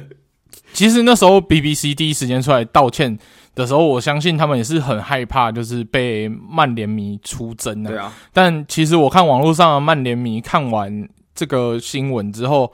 他们也只有一个回应，就是确实。他们也想说什么合理，确实合理，确实。对，然后大家都怀疑说，那个打这个这一串话的攻读生是不是那个知名曼联迷音小孩，长大以后去当攻读生？有没有？之前有一个，oh, none of them are 不是有一个访问？那个、对对对，他就说，I'm a Manchester City，呃、uh,，Manchester United fan。然后说，Who's your favorite player？No one，they're all rubbish。有可能是那个弟弟去实习了，对，没错，那个弟弟可能去实习，所以就打出了这一段大实话，让大家发现。那个，对啊，我听曼联球迷说，哇，这句话不仅文法正确，连逻辑跟事实上都是正确的，就是对啊，因为大家就是知道说电视台最怕什么报假新闻嘛，对，然后所以大家看到这个说，呃，假新闻吗，诶、欸。哦，没事，是真新闻，那那就没事，对，没事，没有不忍苛责，事实报道，对，不用不用苛责，事实报道有查证过，那个是真的查证过的，真真的新闻没有问题，对，没有问题，没有问题，OK，好了，那说完这个插曲，我们来说一下英超这一季的，就是在整个赛季结束以后的这些奖项的得奖者。那在英超金靴的部分，今年有两个人，另一个呢是我们开高走低的莫沙拉，他虽然。过程惊险，但最后也是靠着进球，有稳稳的手下的金靴。那把他吓出一身冷汗呢，就是我们的亚洲天王孙兴慜。哇，他在赛季中后段的这个进球如麻，然后再加上他这个表现是完全没有靠罚球得到的，这真的是又非常难得。他算是得第一个亚洲人拿到。英超金靴的，嗯，他真的是不愧是有亚洲 C 罗之称，又背着七号，算是亚洲球员的新高度，对啊，非常难得。我，嗯，我这边数据是他不仅是英超第一个，他甚至也是五大联赛第一个，就是亚洲的射手第一名金金靴奖，对啊，所以二十三球，嗯，那你知道？没有任何一球点球，诶，所以这件事情是真的非常强。而且他最后一轮是算对上 Norwich 的时候，就是梅开二度。那正式就是在最后一轮的时候跟莫萨拉追平，对吧、啊？那我真的是觉得，其实身为这个也是亚洲球迷，是真的还蛮感动的。而且那个时候我印象中一七一八年的时候吧，那个时候就看孙兴民其实就蛮强的，但是没有想到他一年比一年更强。像去年我们都说是他的生涯一年，哦没有，今年才是他真正的生涯一年。那我们不知道这个人他的突破，他的这个真正的极限在哪里？会不会明年再来一个呢？我们不知道。但是我们可以说，孙兴慜在我心目中绝对是史上最强的亚洲球员，在我心目中。对啊，我觉得他。比起他的前辈朴智星，嗯，其实已经他已经超越朴智星在个人能力上的这个个人成就上的高度了。但他比较遗憾的是，当年朴智星是在那个很强的曼联，所以可以跟着曼联拿很多冠军。那孙兴慜很可惜，而且还当过队长。孙兴慜比较可惜是在热刺夺冠的机会比较少一点。但是孔蒂来了，我相信孔蒂是一个可以带来冠军的人，所以下个赛季希望。在休赛季好好补强，下个赛季冲击个先从联赛就是 E EFL Cup 开始拿起，从那个魔力鸟时代，有没有魔力鸟被 sack 掉而错失的这个冠军，重新拿回来开始做到，然后建立起热刺开始习惯拿冠军，然后实至名归的坐在 Big Six 这个位置，对吧？嗯，没错，真的还蛮期待的。OK，好，那说完了金靴，那助攻王的部分是我们的 Mo s a l a 所以 Mo s a l a 最后算是技压了。自己的队友 TAA 拿下了助攻王，所以他是收下了金靴跟助攻，就是在个人的奖项上虽然没有拿到联赛冠军啊，但是个人奖项上算是都拿满，拿好拿满。那在本季最佳球员的部分是曼城的 KDB，哇，曼城 KDB 今年管是进攻也好，助攻也好，样样都来，尤其是进球的部分，哇，今年好像长出了不少，就是进球能力，有尤其是那一场。因为短时间最短时间里面拿到帽子戏法，这个也是诶、欸，大家突然觉得嗯，不需要哈兰啊，他就我们争九号啦，不需要哈兰来去填补这个进球的位置。对啊，KDB 什么都可以做到。我我觉得就是其实那时候大家有有些人啊，他们会说哇，莫沙拉最佳球员被抢走了。那我觉得这两个球员其实是一个很。刚好很极端的对比，就是我们知道莫萨他是开高走低嘛，他大概今年十月开始哇，很强很强很强，那大概到一月二月的左左右呢，就逐渐的就是趋缓，但是还是有持续助攻，那跟球队的贡献。那 KDB 呢是反而是相反，他其实在去年自己输的时候是没有表现的，那我们也都不知道 KDB 怎么了，结果到今年大概二月三月的时候，哇，那这个进球助攻马上全部都冒出来，那加上刚刚上说的那一场大四喜的表现。正式的，就是最后在可能是这个在表现联赛末轮这样子的表现，而且是一个中场球员进了十五球，再加上夺冠，最后这怎样全部的所有这个荣誉的堆叠呢，就让他变成了最佳球员。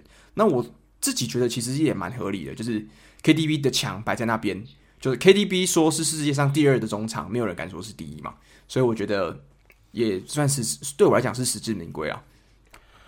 对，而且我觉得 KDB 是整个曼城最不能动到的那个绝对的核心，就是曼城谁都可以做替换，谁都可以再买更好的球员来换，嗯、可是就是 KDB 这个球员是没有人可以取代他的。对，所以这也是为什么他对于曼城整个夺冠之路这么重要的原因，嗯，是吧？没错，我觉得 KDB 就是现在的真.真核心啊。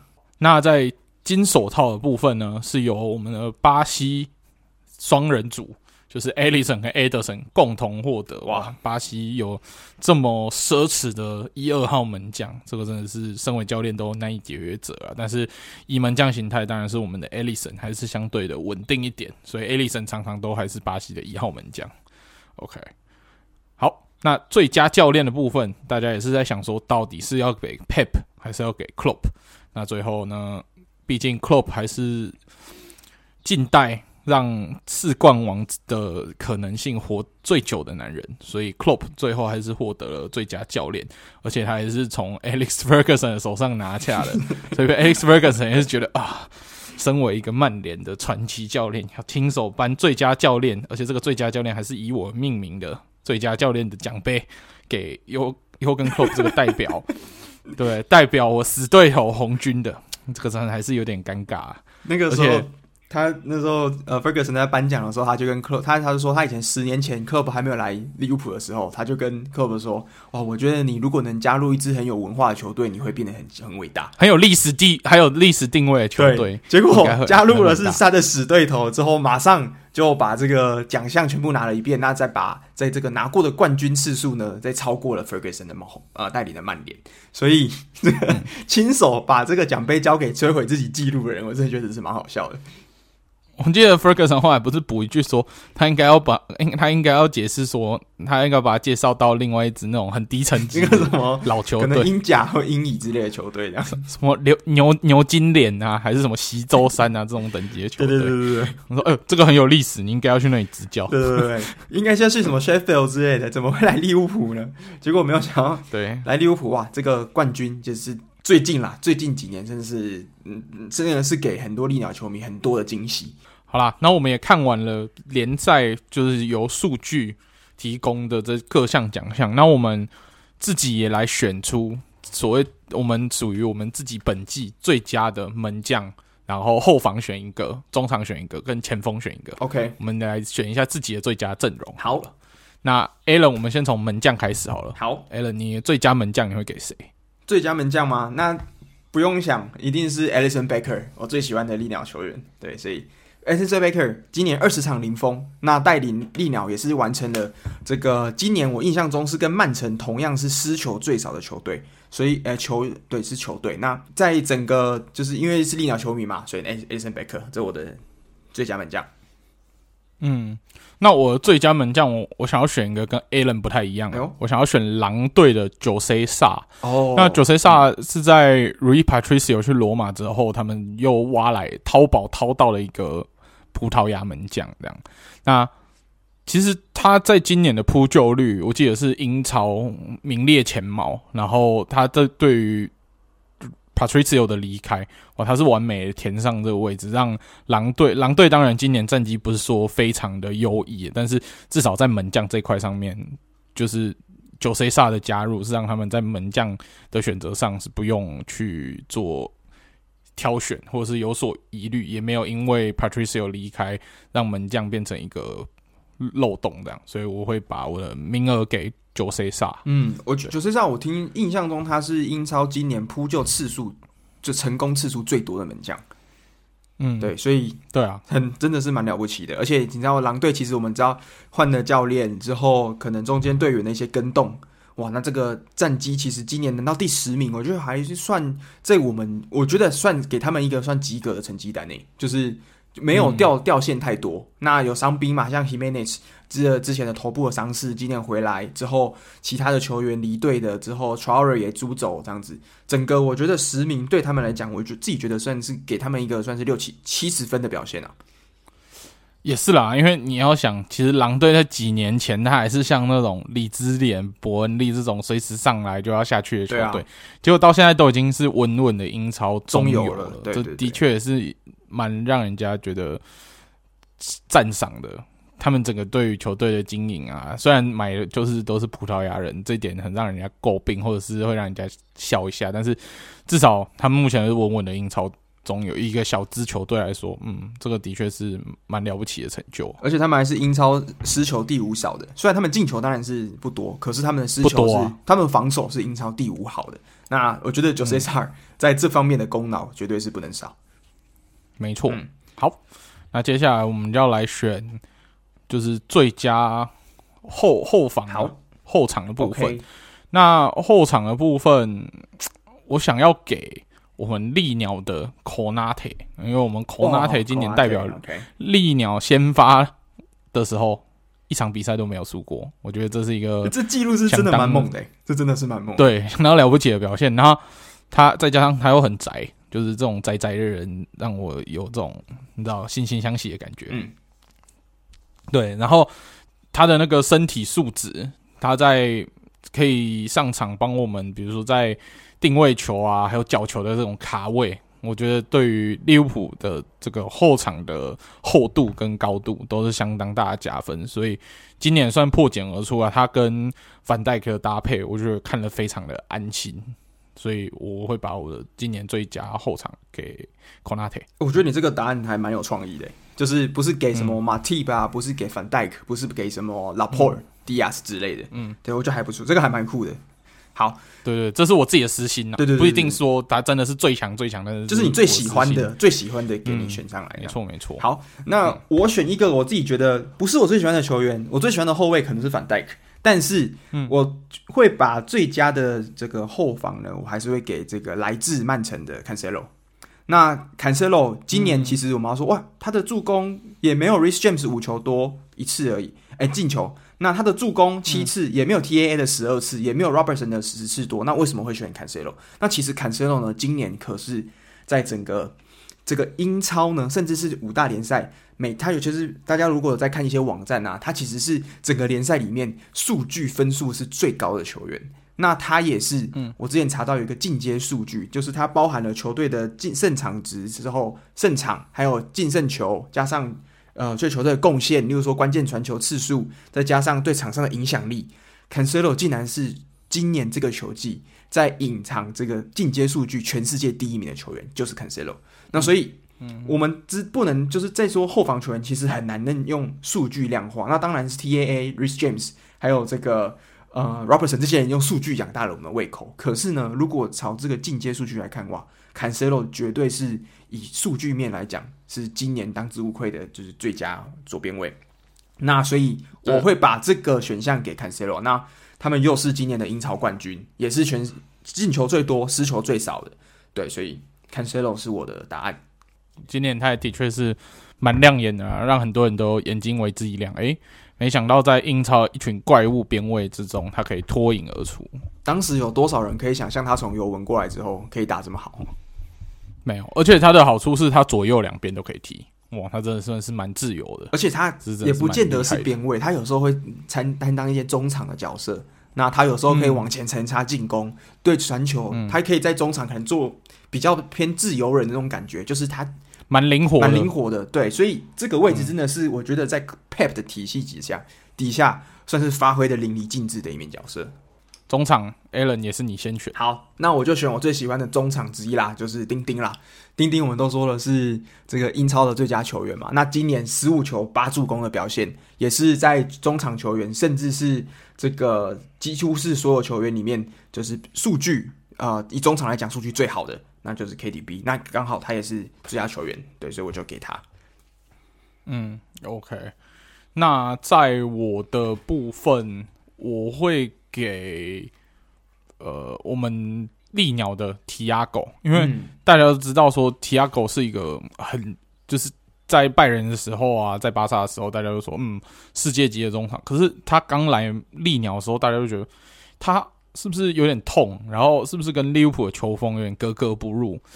那当初 Klopp 感觉起来用很便宜的价钱买到他，好像也没那么划算。但今年他完全让我们的中场，因为以前我们看利鸟中场，就是有瓦纳登还在的时候中场，就是对亨队啊、瓦纳登啊，然后或是 Milner 这样子，然后你就会觉得这个中场是不是有点工兵？就是大家都扎实好用，但是没有创造力，但是。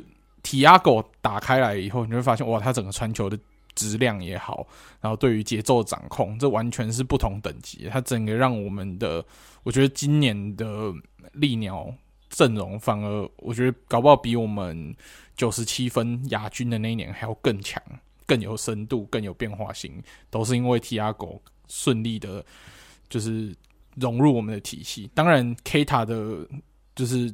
Keita 健康，然后还有融入也算是一个关键，但是 Thiago 我觉得比起 Keita 要更加关键，所以我会把我最佳中场给 Thiago Alcantara。嗯，而且我们联赛在最后一轮对上狼队的时候，这个他传球给这个马内那球后脚跟传球，哇，太漂亮！对啊，所以对啊，真的是有他能让我们他在欧冠的表现，也是在小组赛哇，这个进球。全队最多也是准确率最高。那他今年在英超联赛的传球准确率来到了八十九点九 percent。以一个传球量这么大的球员，而且是我们知道利鸟的中场常常是被大家针对，还可以传出接近九成的表现，我觉得是已经非常完美了。那提亚狗很可惜的是最后一轮刚好受伤嘛，那我们就在其实蛮担心的，因为其实是从联赛英超联赛最后一轮跟欧冠的中间，其实大概只隔了一个礼拜的时间而已。那目前就是传出来的消息是说，呃，提亚狗他是阿基里斯腱后脚就是有一点点这个实力，一点点的小伤。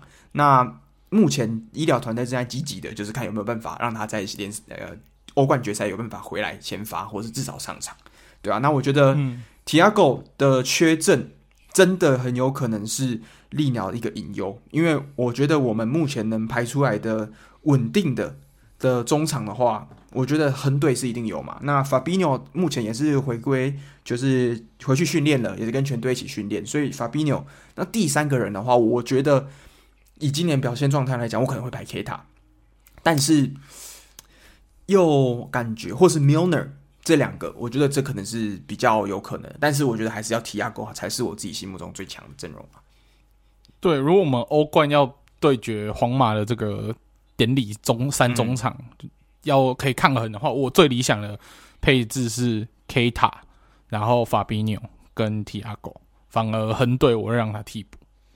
我就是以实力来说，实力来说，对，但是我觉得队长还是先发这个士气，我觉得会好一点、嗯、就是没有，我觉得队长如果放替补的话，让他在下半场，比如说我们早早取得领先，下半场换上来，比如说 K 塔换掉，换上来压阵，然后顺利的把比赛跟住，然后撑下来，收掉比赛，不要让那个皇马那种逆转灵气。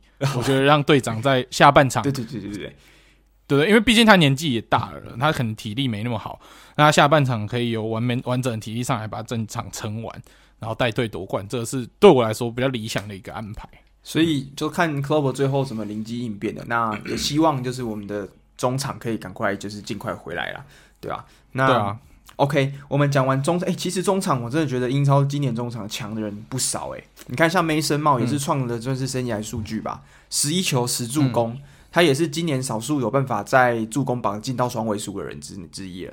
那今年的圣徒 James Ward-Prowse 十球五助攻，那这个自由球之王不用讲，绝对是自从梅西之后世界上第二强的这个这个自由球呃自由球的这个踢踢手嘛，对啊，嗯，好，那 OK，那最后前锋要进入前锋，OK，前锋我先选喽。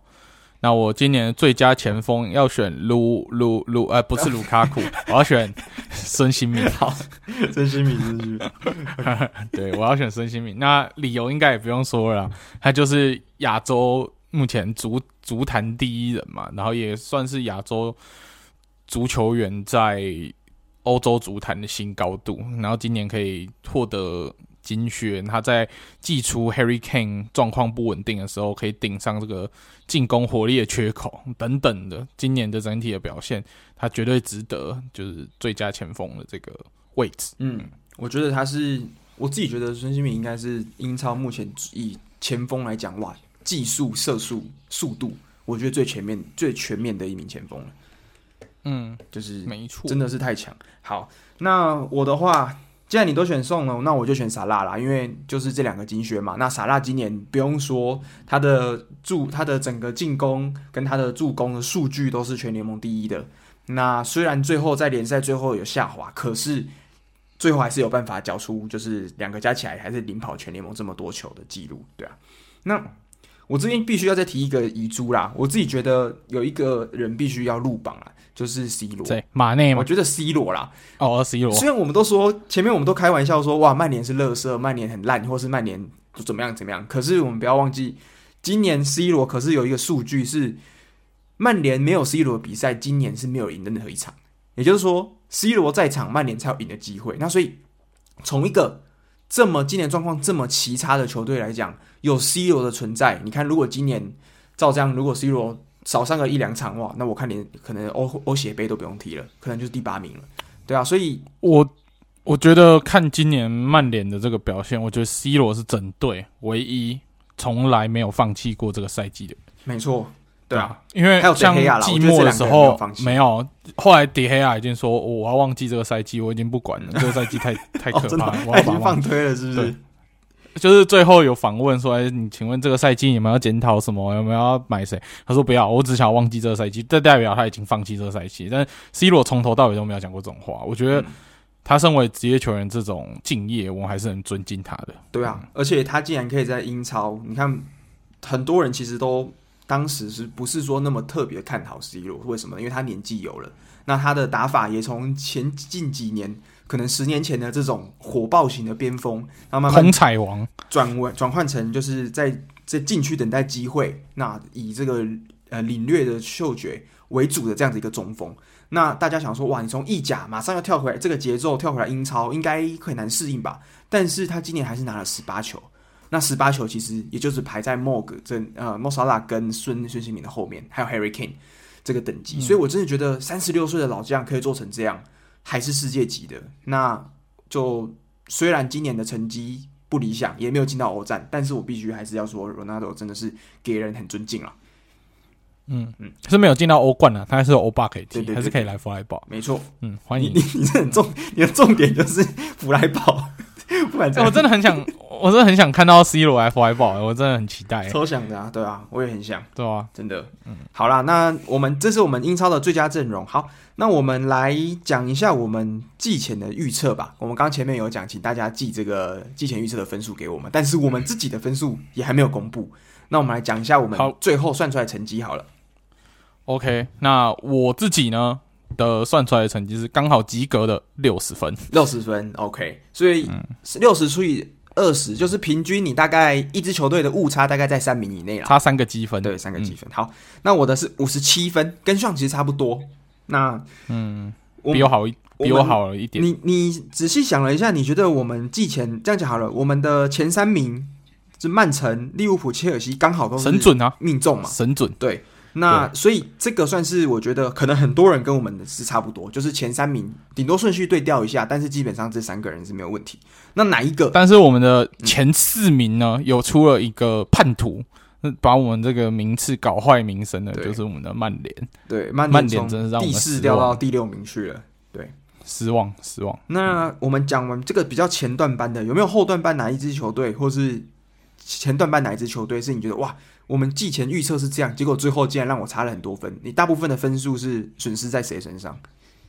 我损失最多的是李兹联诶，因为李之联我觉得他再怎么样应该有中游吧，就今年竟然落赛落到差点要降级，然后最后差一点保级成功，我觉得哎，这支球队太让我失望。然后第二失望的就是糖糖了，糖糖我也是预测他大概会中游，对，结果也是一路掉到快快降级，也是掉到快降级去。这个这两支球队让我失血最惨重。对，嗯、那我的话是水晶宫，反而是让我失血非常惨重啊。因为水晶宫我原本预测他今年要下去，嗯、那我预测他十九名，结果呢，他今年竟然掉十二名去了。对，所以他这个从从原本我觉得是这种降级，绝对是降级区的地方，哇，回到了这个中游。那今年其实水晶宫 Gallagher 这个车车出来的小将，那还有扎哈，其实表现都还不错。那整体真的是。打出了一个我觉得还蛮让让人意外的一个赛季啦。那之前霍太公离开之后，大家都不知道这支水晶宫会有怎么样的变化。那目前看起来是走向好的方向，对啊。那对啊，但是今年在降级区的预测有一支球队，我真的要跟他们道歉。谁？就是他们今年的升班马小蜜蜂 Brentford。哇，对。那 Brentford 我一开始就觉得哦，他应该没什么机会上去就下来。哇，结果没想到他们今年全队。再加上了 Ericsson 来，然后他们的教练等等，把这支球队调教成一支可以在英超踢到中游的，哇，这个真的是非常了不起耶！嗯，真的就是对，真的是我错看了不起。那我觉得很开心啦，Ericsson 最后回来其实表现都还不蛮好的，就是其实对球队来讲完全是正面的帮助。嗯、没错。那你这些算是中下游球队，有没有哪一个是你就是？排名猜最准的有没有哪一支球队是哇，真的是猜到点上去了？我好像都差一点点了，但是猜的比较准的可能就是 Norwich 吧。我本来就预测它会降级，嗯，只是名次差了一点点而已，就十八跟二十啊，其实差不多啊，反正就都要都要下去，都差不多要下去。然后，然后还有 Watford，Watford 我猜他最后一名，然后但是他倒数第二名，就哦，所以其实这两支球队你猜的蛮准的，真的蛮准的。对啊，我就对他们蛮有信心的。好啊，我自己猜最准的是谁呢？反正现在是 Newcastle 哎、欸、Newcastle 不是一开始要下去吗？结果最后爬到了第十一、十一逆转位置。那我赛季一开始是给他排第十、嗯，所以哎、欸，竟然刚刚好，就是算差一名而已。这是我中游算最准的，对，所以嗯，这个排名我觉得之后 Newcastle 我可能要继续上修了。对，对，好，没错，我觉得接下来他明年后年可能就要一步一步往中游。欧战区可能跟这个曼联可能要对调一下，嗯，对，非常有可能，对对对对，好，所以今年我们五十七，那我们刚刚说，呃，听众最目前听到最最好的分数是五十二嘛，那看看有没有人可以打破它，把最后的咕咕钟搬回家，对，好，那好，我们讲完了英超联赛，全部都讲完联赛，那我们最后当然还是有杯赛的决赛要讲，有两场，今天我们要讲的，那先讲德国的好了。德国杯决赛是上的主场弗莱堡对上莱比锡红牛。那这场比赛，听说你好像是去现场跟整个城市的人一起享受这场，算享受吗？就是见证了这场比赛。哎、欸，我不在现场啊，我是去那种，就是在跟大家一起 public viewing 看比赛的。没错，嗯。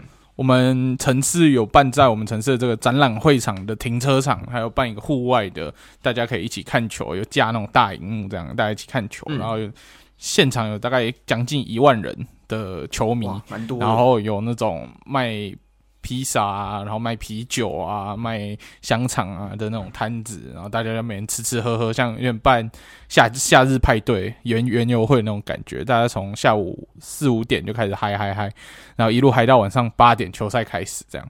那一开始其实是我们率先进球，而且这一球算是我们其实进的有点心虚，因为其实是我们的一颗手球，然后。把球停住以后，用手不小心把球停住以后，然后我们后面的 Eckstein 才把把球给踢进去。然后那一球其实这个没有手球的疑虑吗？对对对，一红牛的球员一直去吵说有手球，其实很明显是手球啊。但我们也知道，在德国有一个传统，就是只要有红牛，就是德国 VS 红牛。所以我严重怀疑是因为这个原因啊，所以这一球就不管了，反正就算。所以偏心虚，这个第一球算偏心虚。偏心虚，偏心虚，绝对是偏心虚。Okay. 对，那后来比赛就是在上半场就我们其实是蛮有优势，然后一比零领先，然后到了下半场，然后然后红牛因为要试着不让我们有单刀的机会，我们有一球是已经有差点有单刀的机会，就他们后卫哈森伯只好用犯规的方法，然后领一张红牌退场。所以其实后来红牛是反而少踢一人，以十打十一的。阵容要来面对弗莱堡，但是其实红牛在下半场其实有做一些更容阵容的更迭。那其实他的控球啊也好，整体踢的在下半场踢的比弗莱堡更好。那最后也在禁区一顿乱之中被恩昆库今年的德甲最佳球员踢进了追平了一球啊，那个真的是非常的痛苦啊！我们怎么少打一人还会被追平，这种感觉很痛苦，你知道吗？然后。其实，在比赛结束之前，我们有一连串的狂轰滥炸，好几球都是差点进，但是都中柱夺框而出。那也有可能是因为前面那颗手球被天罚吧，所以就拖进了延长赛。那在延长赛，我们有好几度的机会，差点被红牛绝杀，甚至还有一次是禁区的，有点在犯规边缘的一个判决。那那球后来经过 VAR 审视是，诶，是先亲到了球才。就是才让才有身体接触，所以那球不算犯规，所以就避免掉了 penalty，然后最后是踢进了 PK。那这样比赛让我最感动的球员就是即将要转队的 Nico Schlotterbeck，他完全告诉了大家为什么他是今年德甲最好的中后卫。哇，他在上半他在整场的拯救了我们弗莱堡的的后防线，真的是好几次红牛都已经杀到门前了，就是最后他的一脚。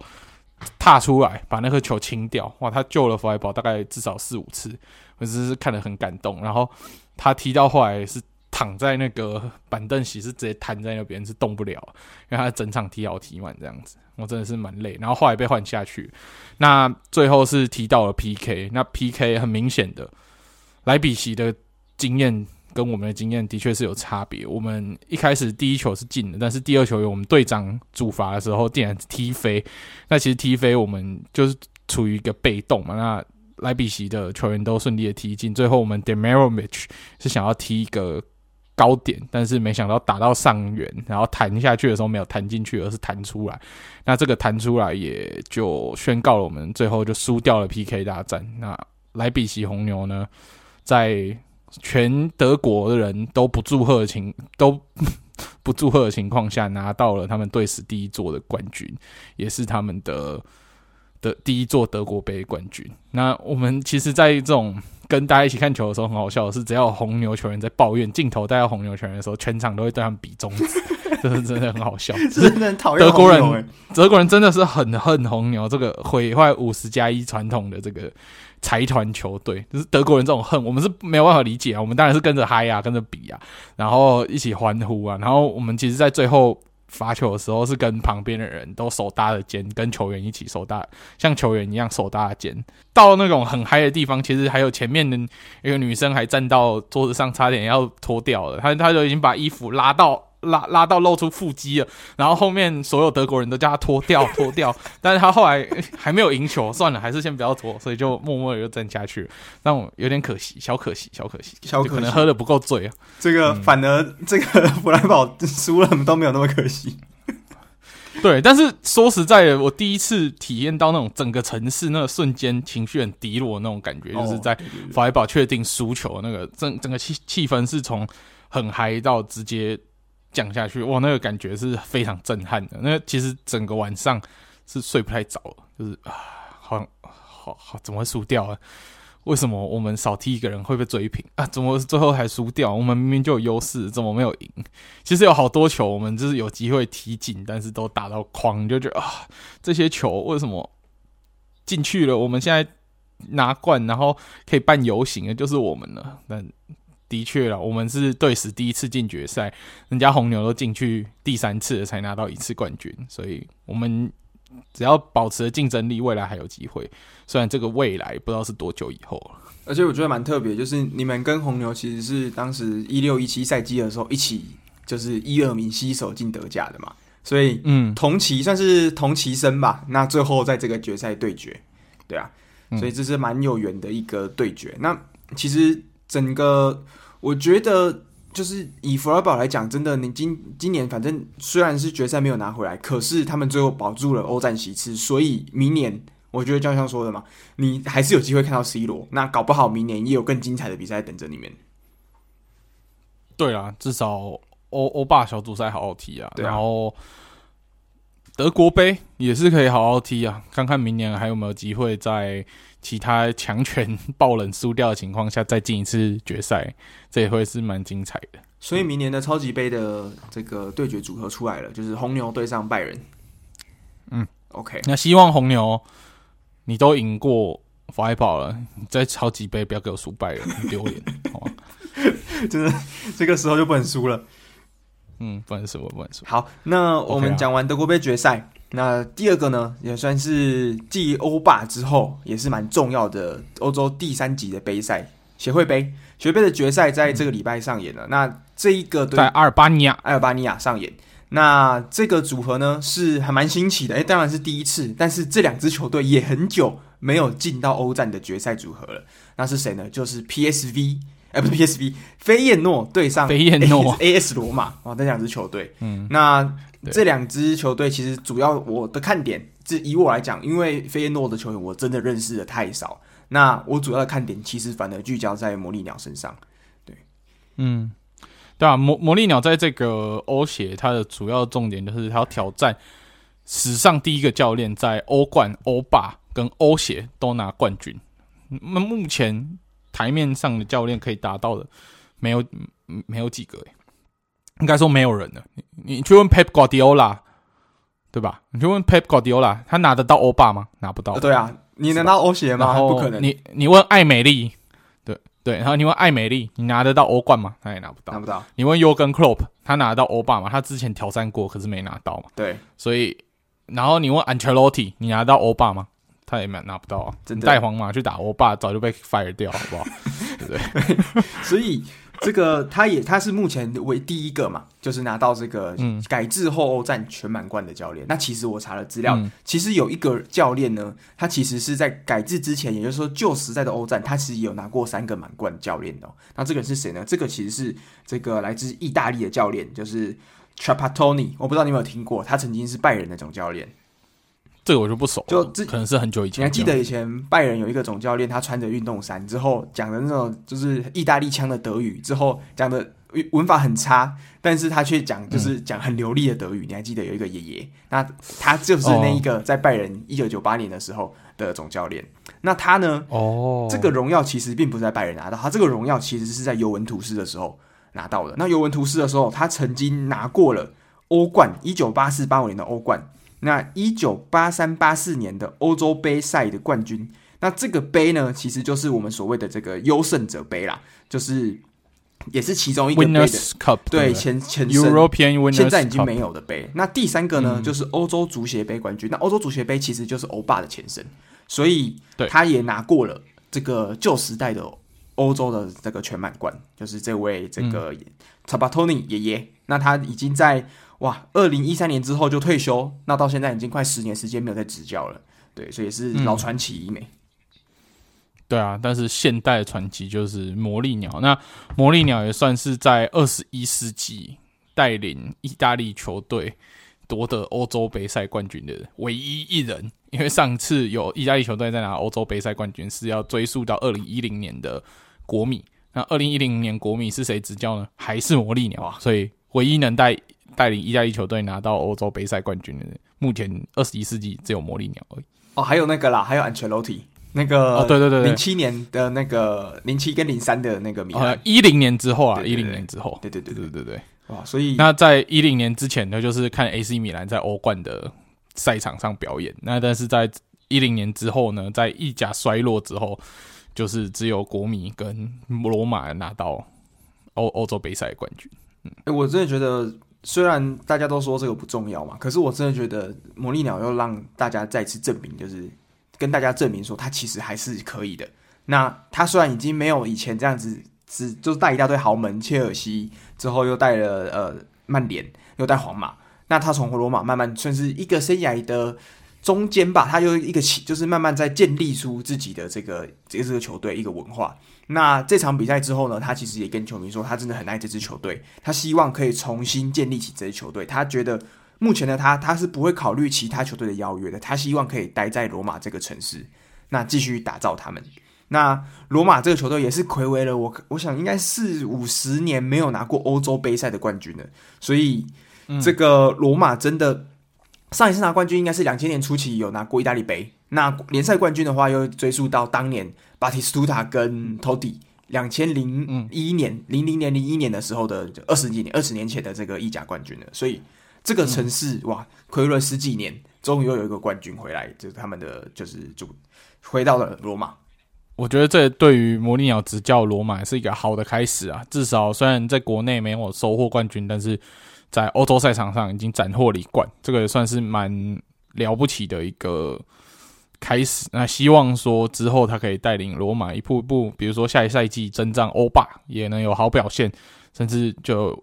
直接你往欧协拿完拿欧霸，欧霸拿完拿欧冠，反正他欧霸拿完拿欧冠这个记录也不是没做过，他还带领过波图这个更小的联赛球队都做过，嗯，对，那在罗马是不是可以挑战一下下一届的欧霸？当然很困难，但是魔力鸟如果有心，我相信他是有机会可以做到的。对，而且他就是 special one 嘛，大家都说他每次都会做到那种意想不到的事情，所以其实我真的蛮期待的。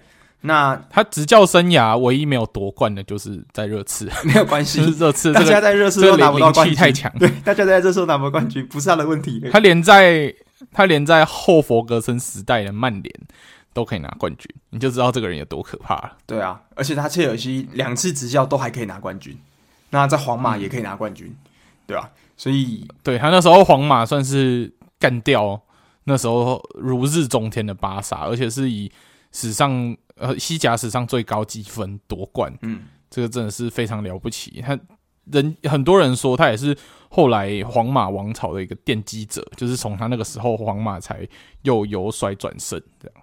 我觉得魔力鸟他的这个风格真的是有些人很喜欢，有些人不喜欢哦。其实我自己觉得，如果我的教练是魔力鸟这种这样子很真性情的教练，其实我会蛮喜欢的。可是。到放在现在，其实有蛮多球员可能必须说他们草莓嘛，或是他们的玻璃心。其实有些球员是没办法忍受魔力鸟球，就是说看他们这个训练有点散漫，就是有点不专心的时候，骂他们几句哇，他们就不行了。那这就是为什么魔力鸟最近这五六年来，自从曼联之后，好像常就是传出来哇，跟队内好像有一些争吵啊，或是跟年轻球员不合。我觉得这个。你知道，其实魔力鸟都能办办法带领波图，带领这个米兰呃国米，当时重返荣耀了。我觉得这个不是，就是必须他会有他这样子的做法，是一定有道理的。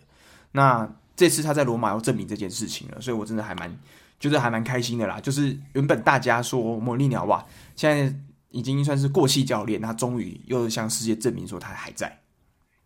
对，他在油箱里面还有油。对，对对，魔力鸟其实也算是。仅次于尤根克洛普，我第二喜欢的教练，就是因为他这个真性情，还有他这个特殊的幽默感，然后他激励人的方式，我觉得他很像是那种在学校很严厉的老师，但是他会教你很多东西。嗯，那这种老师通常都是在你毕业之后你会更有印象，他不会像索虾，就是像是那种上课都会跟你打成一片，平常要跟你打哈拉，然后然后你要睡觉也没有关系啦，翘课也没有关系。对，然后。都不太考试，然后上课会给你看影片，然后你就是很轻松就上完他的课。你在那一段时间会觉得很开心，但是你毕业以后，你完全会忘记那个老师是谁。但是魔力鸟是反而是那个严格会带给你很多东西老师。那曼联那一群年轻人就是不会想啊，你看像普巴那时候混到现在还是混，所以你看从那时候到现在完全没有什么长进。然后林嘎到现在就是一个烂在板凳上的球员，然后 Rushford 越踢越退后，然后。对不对？这些人基本上就是受不了他的这个稍微严厉一点的对执教风格。你看他后来没有一个真的有所成就的。这一场比赛呢的最后的最佳球员，赛事最佳球员是 Chris Smalling 哇，Smalling 也是当时那一批这个魔力鸟在曼联的球员，对吧？那他其实那个时候我们在想说，哇，这个他当时就是为了逃离魔力鸟跟曼联，所以来到罗马。结果没想到魔力鸟追过来罗马。但是又帮他完成了一座欧洲的冠军，所以 Smalling 到底对魔力鸟是又爱呢，还是又恨呢？这个真的很难说哈，因为毕竟在魔力鸟身上，他才有办法拿到这么多的欧赛冠军。应该也由由恨转爱了啦，就是这些恩恩怨怨都可以过去，拿到冠军才是真的嘛，最香那个。对啊，那另外一个我觉得也是今年在罗马其实很重要的一名球员，就是 Tammy Abraham 啊。那 Tammy 今年是租借的形式从切尔西来到罗马。那今年哇，缴出了二十七球各个赛事的进球，那好像也是英格兰史上最多的一个记录了。所以这个今年我真的觉得罗马的算是各个转会其实都算小资嘛，但是 Tammy 这一个转会，我觉得算是里面 CP 值最高。对，而且今年的这个欧协决赛对 Tammy 来说算是一个另外一个不同体验。虽然去年他跟切尔西一起拿欧冠，嗯，可是他一分钟都没上。所以他等于是就你知道跟跟着球队去嗨一下，然后拿冠军，一一点参与感都没有，其实很虚啊。但今年他是踢好踢满，就是完全的参与，然后对于球队有做出贡献，跟着球队实实在在拿到这个虽然是第三层级的欧战，但是你知道一个冠军还是一个冠军，都是不容易的。嗯，没错啊，对啊，嗯，所以也很恭喜罗马啦，希希望意甲的竞争力可以越来越好。那大家就。可以多多的关心意甲，因为我看我蛮期待接下来意甲可能就是国米米兰、国米米兰轮流统治的时代要来临。那希望我们可以联手压制住尤文哦，我觉得尤文让他们乖乖待在第三、第四名就好了。尤文这个最近有这个啊，我们讲一下转会消息好了，确定 Chiesa 就是正式买断这个啊 Chiesa 的球的合约。那他正式从佛罗伦斯当简，我们之前讲那么久，其实他都还是佛罗伦斯的球员。那他现在终于正式加盟到了尤文了。那另外一个传出来的消息是，听说你们国米要买断这个 Joaquin，就是 Joaquin 你们的这个前锋，这个球技是从拉齐奥租借过来的，听说好像也要买断。嗯，对对啊，因为他本来就是我们教练英萨吉的爱将，他、嗯。从他就是他亲手从拉齐奥把他带过来，所以我觉得买断合理啊，他也是蛮好用一个替补。对对对对对，这个而且他很会做南美洲烤肉，听说蛮厉害的。之前我们那个粉丝团就是国米的 IG 有发，他好像是国米最会烤肉的那个人，哦、所以他对于团队的除了场上场下也是相当。所以这个是这个球这个休息室的烤肉大师哎、欸，对对对对对对，Pit Master，对，好。那没错，意甲期待啦，下一季下一季是非常期待。那、嗯、好啊，这个就是算是今年的总结了啦。就是今年应该是整个大五大联赛全部冠军都出来了。哎，不然这样好了，我们把五大联赛的冠军再念一次好了。今年五大联赛的冠军有谁？好，那英超的冠军就是曼城嘛。嗯、那法甲的冠军是 PSG，意甲的冠军是 AC 米兰，西甲冠军是皇马。那德甲冠军就是拜仁，嗯，不知道明年会如何。就是这这个球季已经过了，那下个球季各个球队好好补强，好好加油。希望我们可以看到不同的冠军，不要让这些连霸球队继续连霸下去。对，要有换人做做看的野心。没错。好，那如果有听众还想要参加这个我们上次的预测哦，这就跟我去年的没有参与到没有关系，今年我们还是会办。所以，请大家要随时关心一下我们的 IG 上面叫做“足球印象派”所发表的所有的动态，然后最新消息我们都会在上面发布的。那抽奖相关的也都会一律在上面发布，所以请大家不要错过任何我们的活动资讯。好，那我们这个礼拜就先到这边吧。对，那这个球季最刺激的比赛就只剩下礼拜六的欧冠决赛，那大家一起来看球吧，拜拜。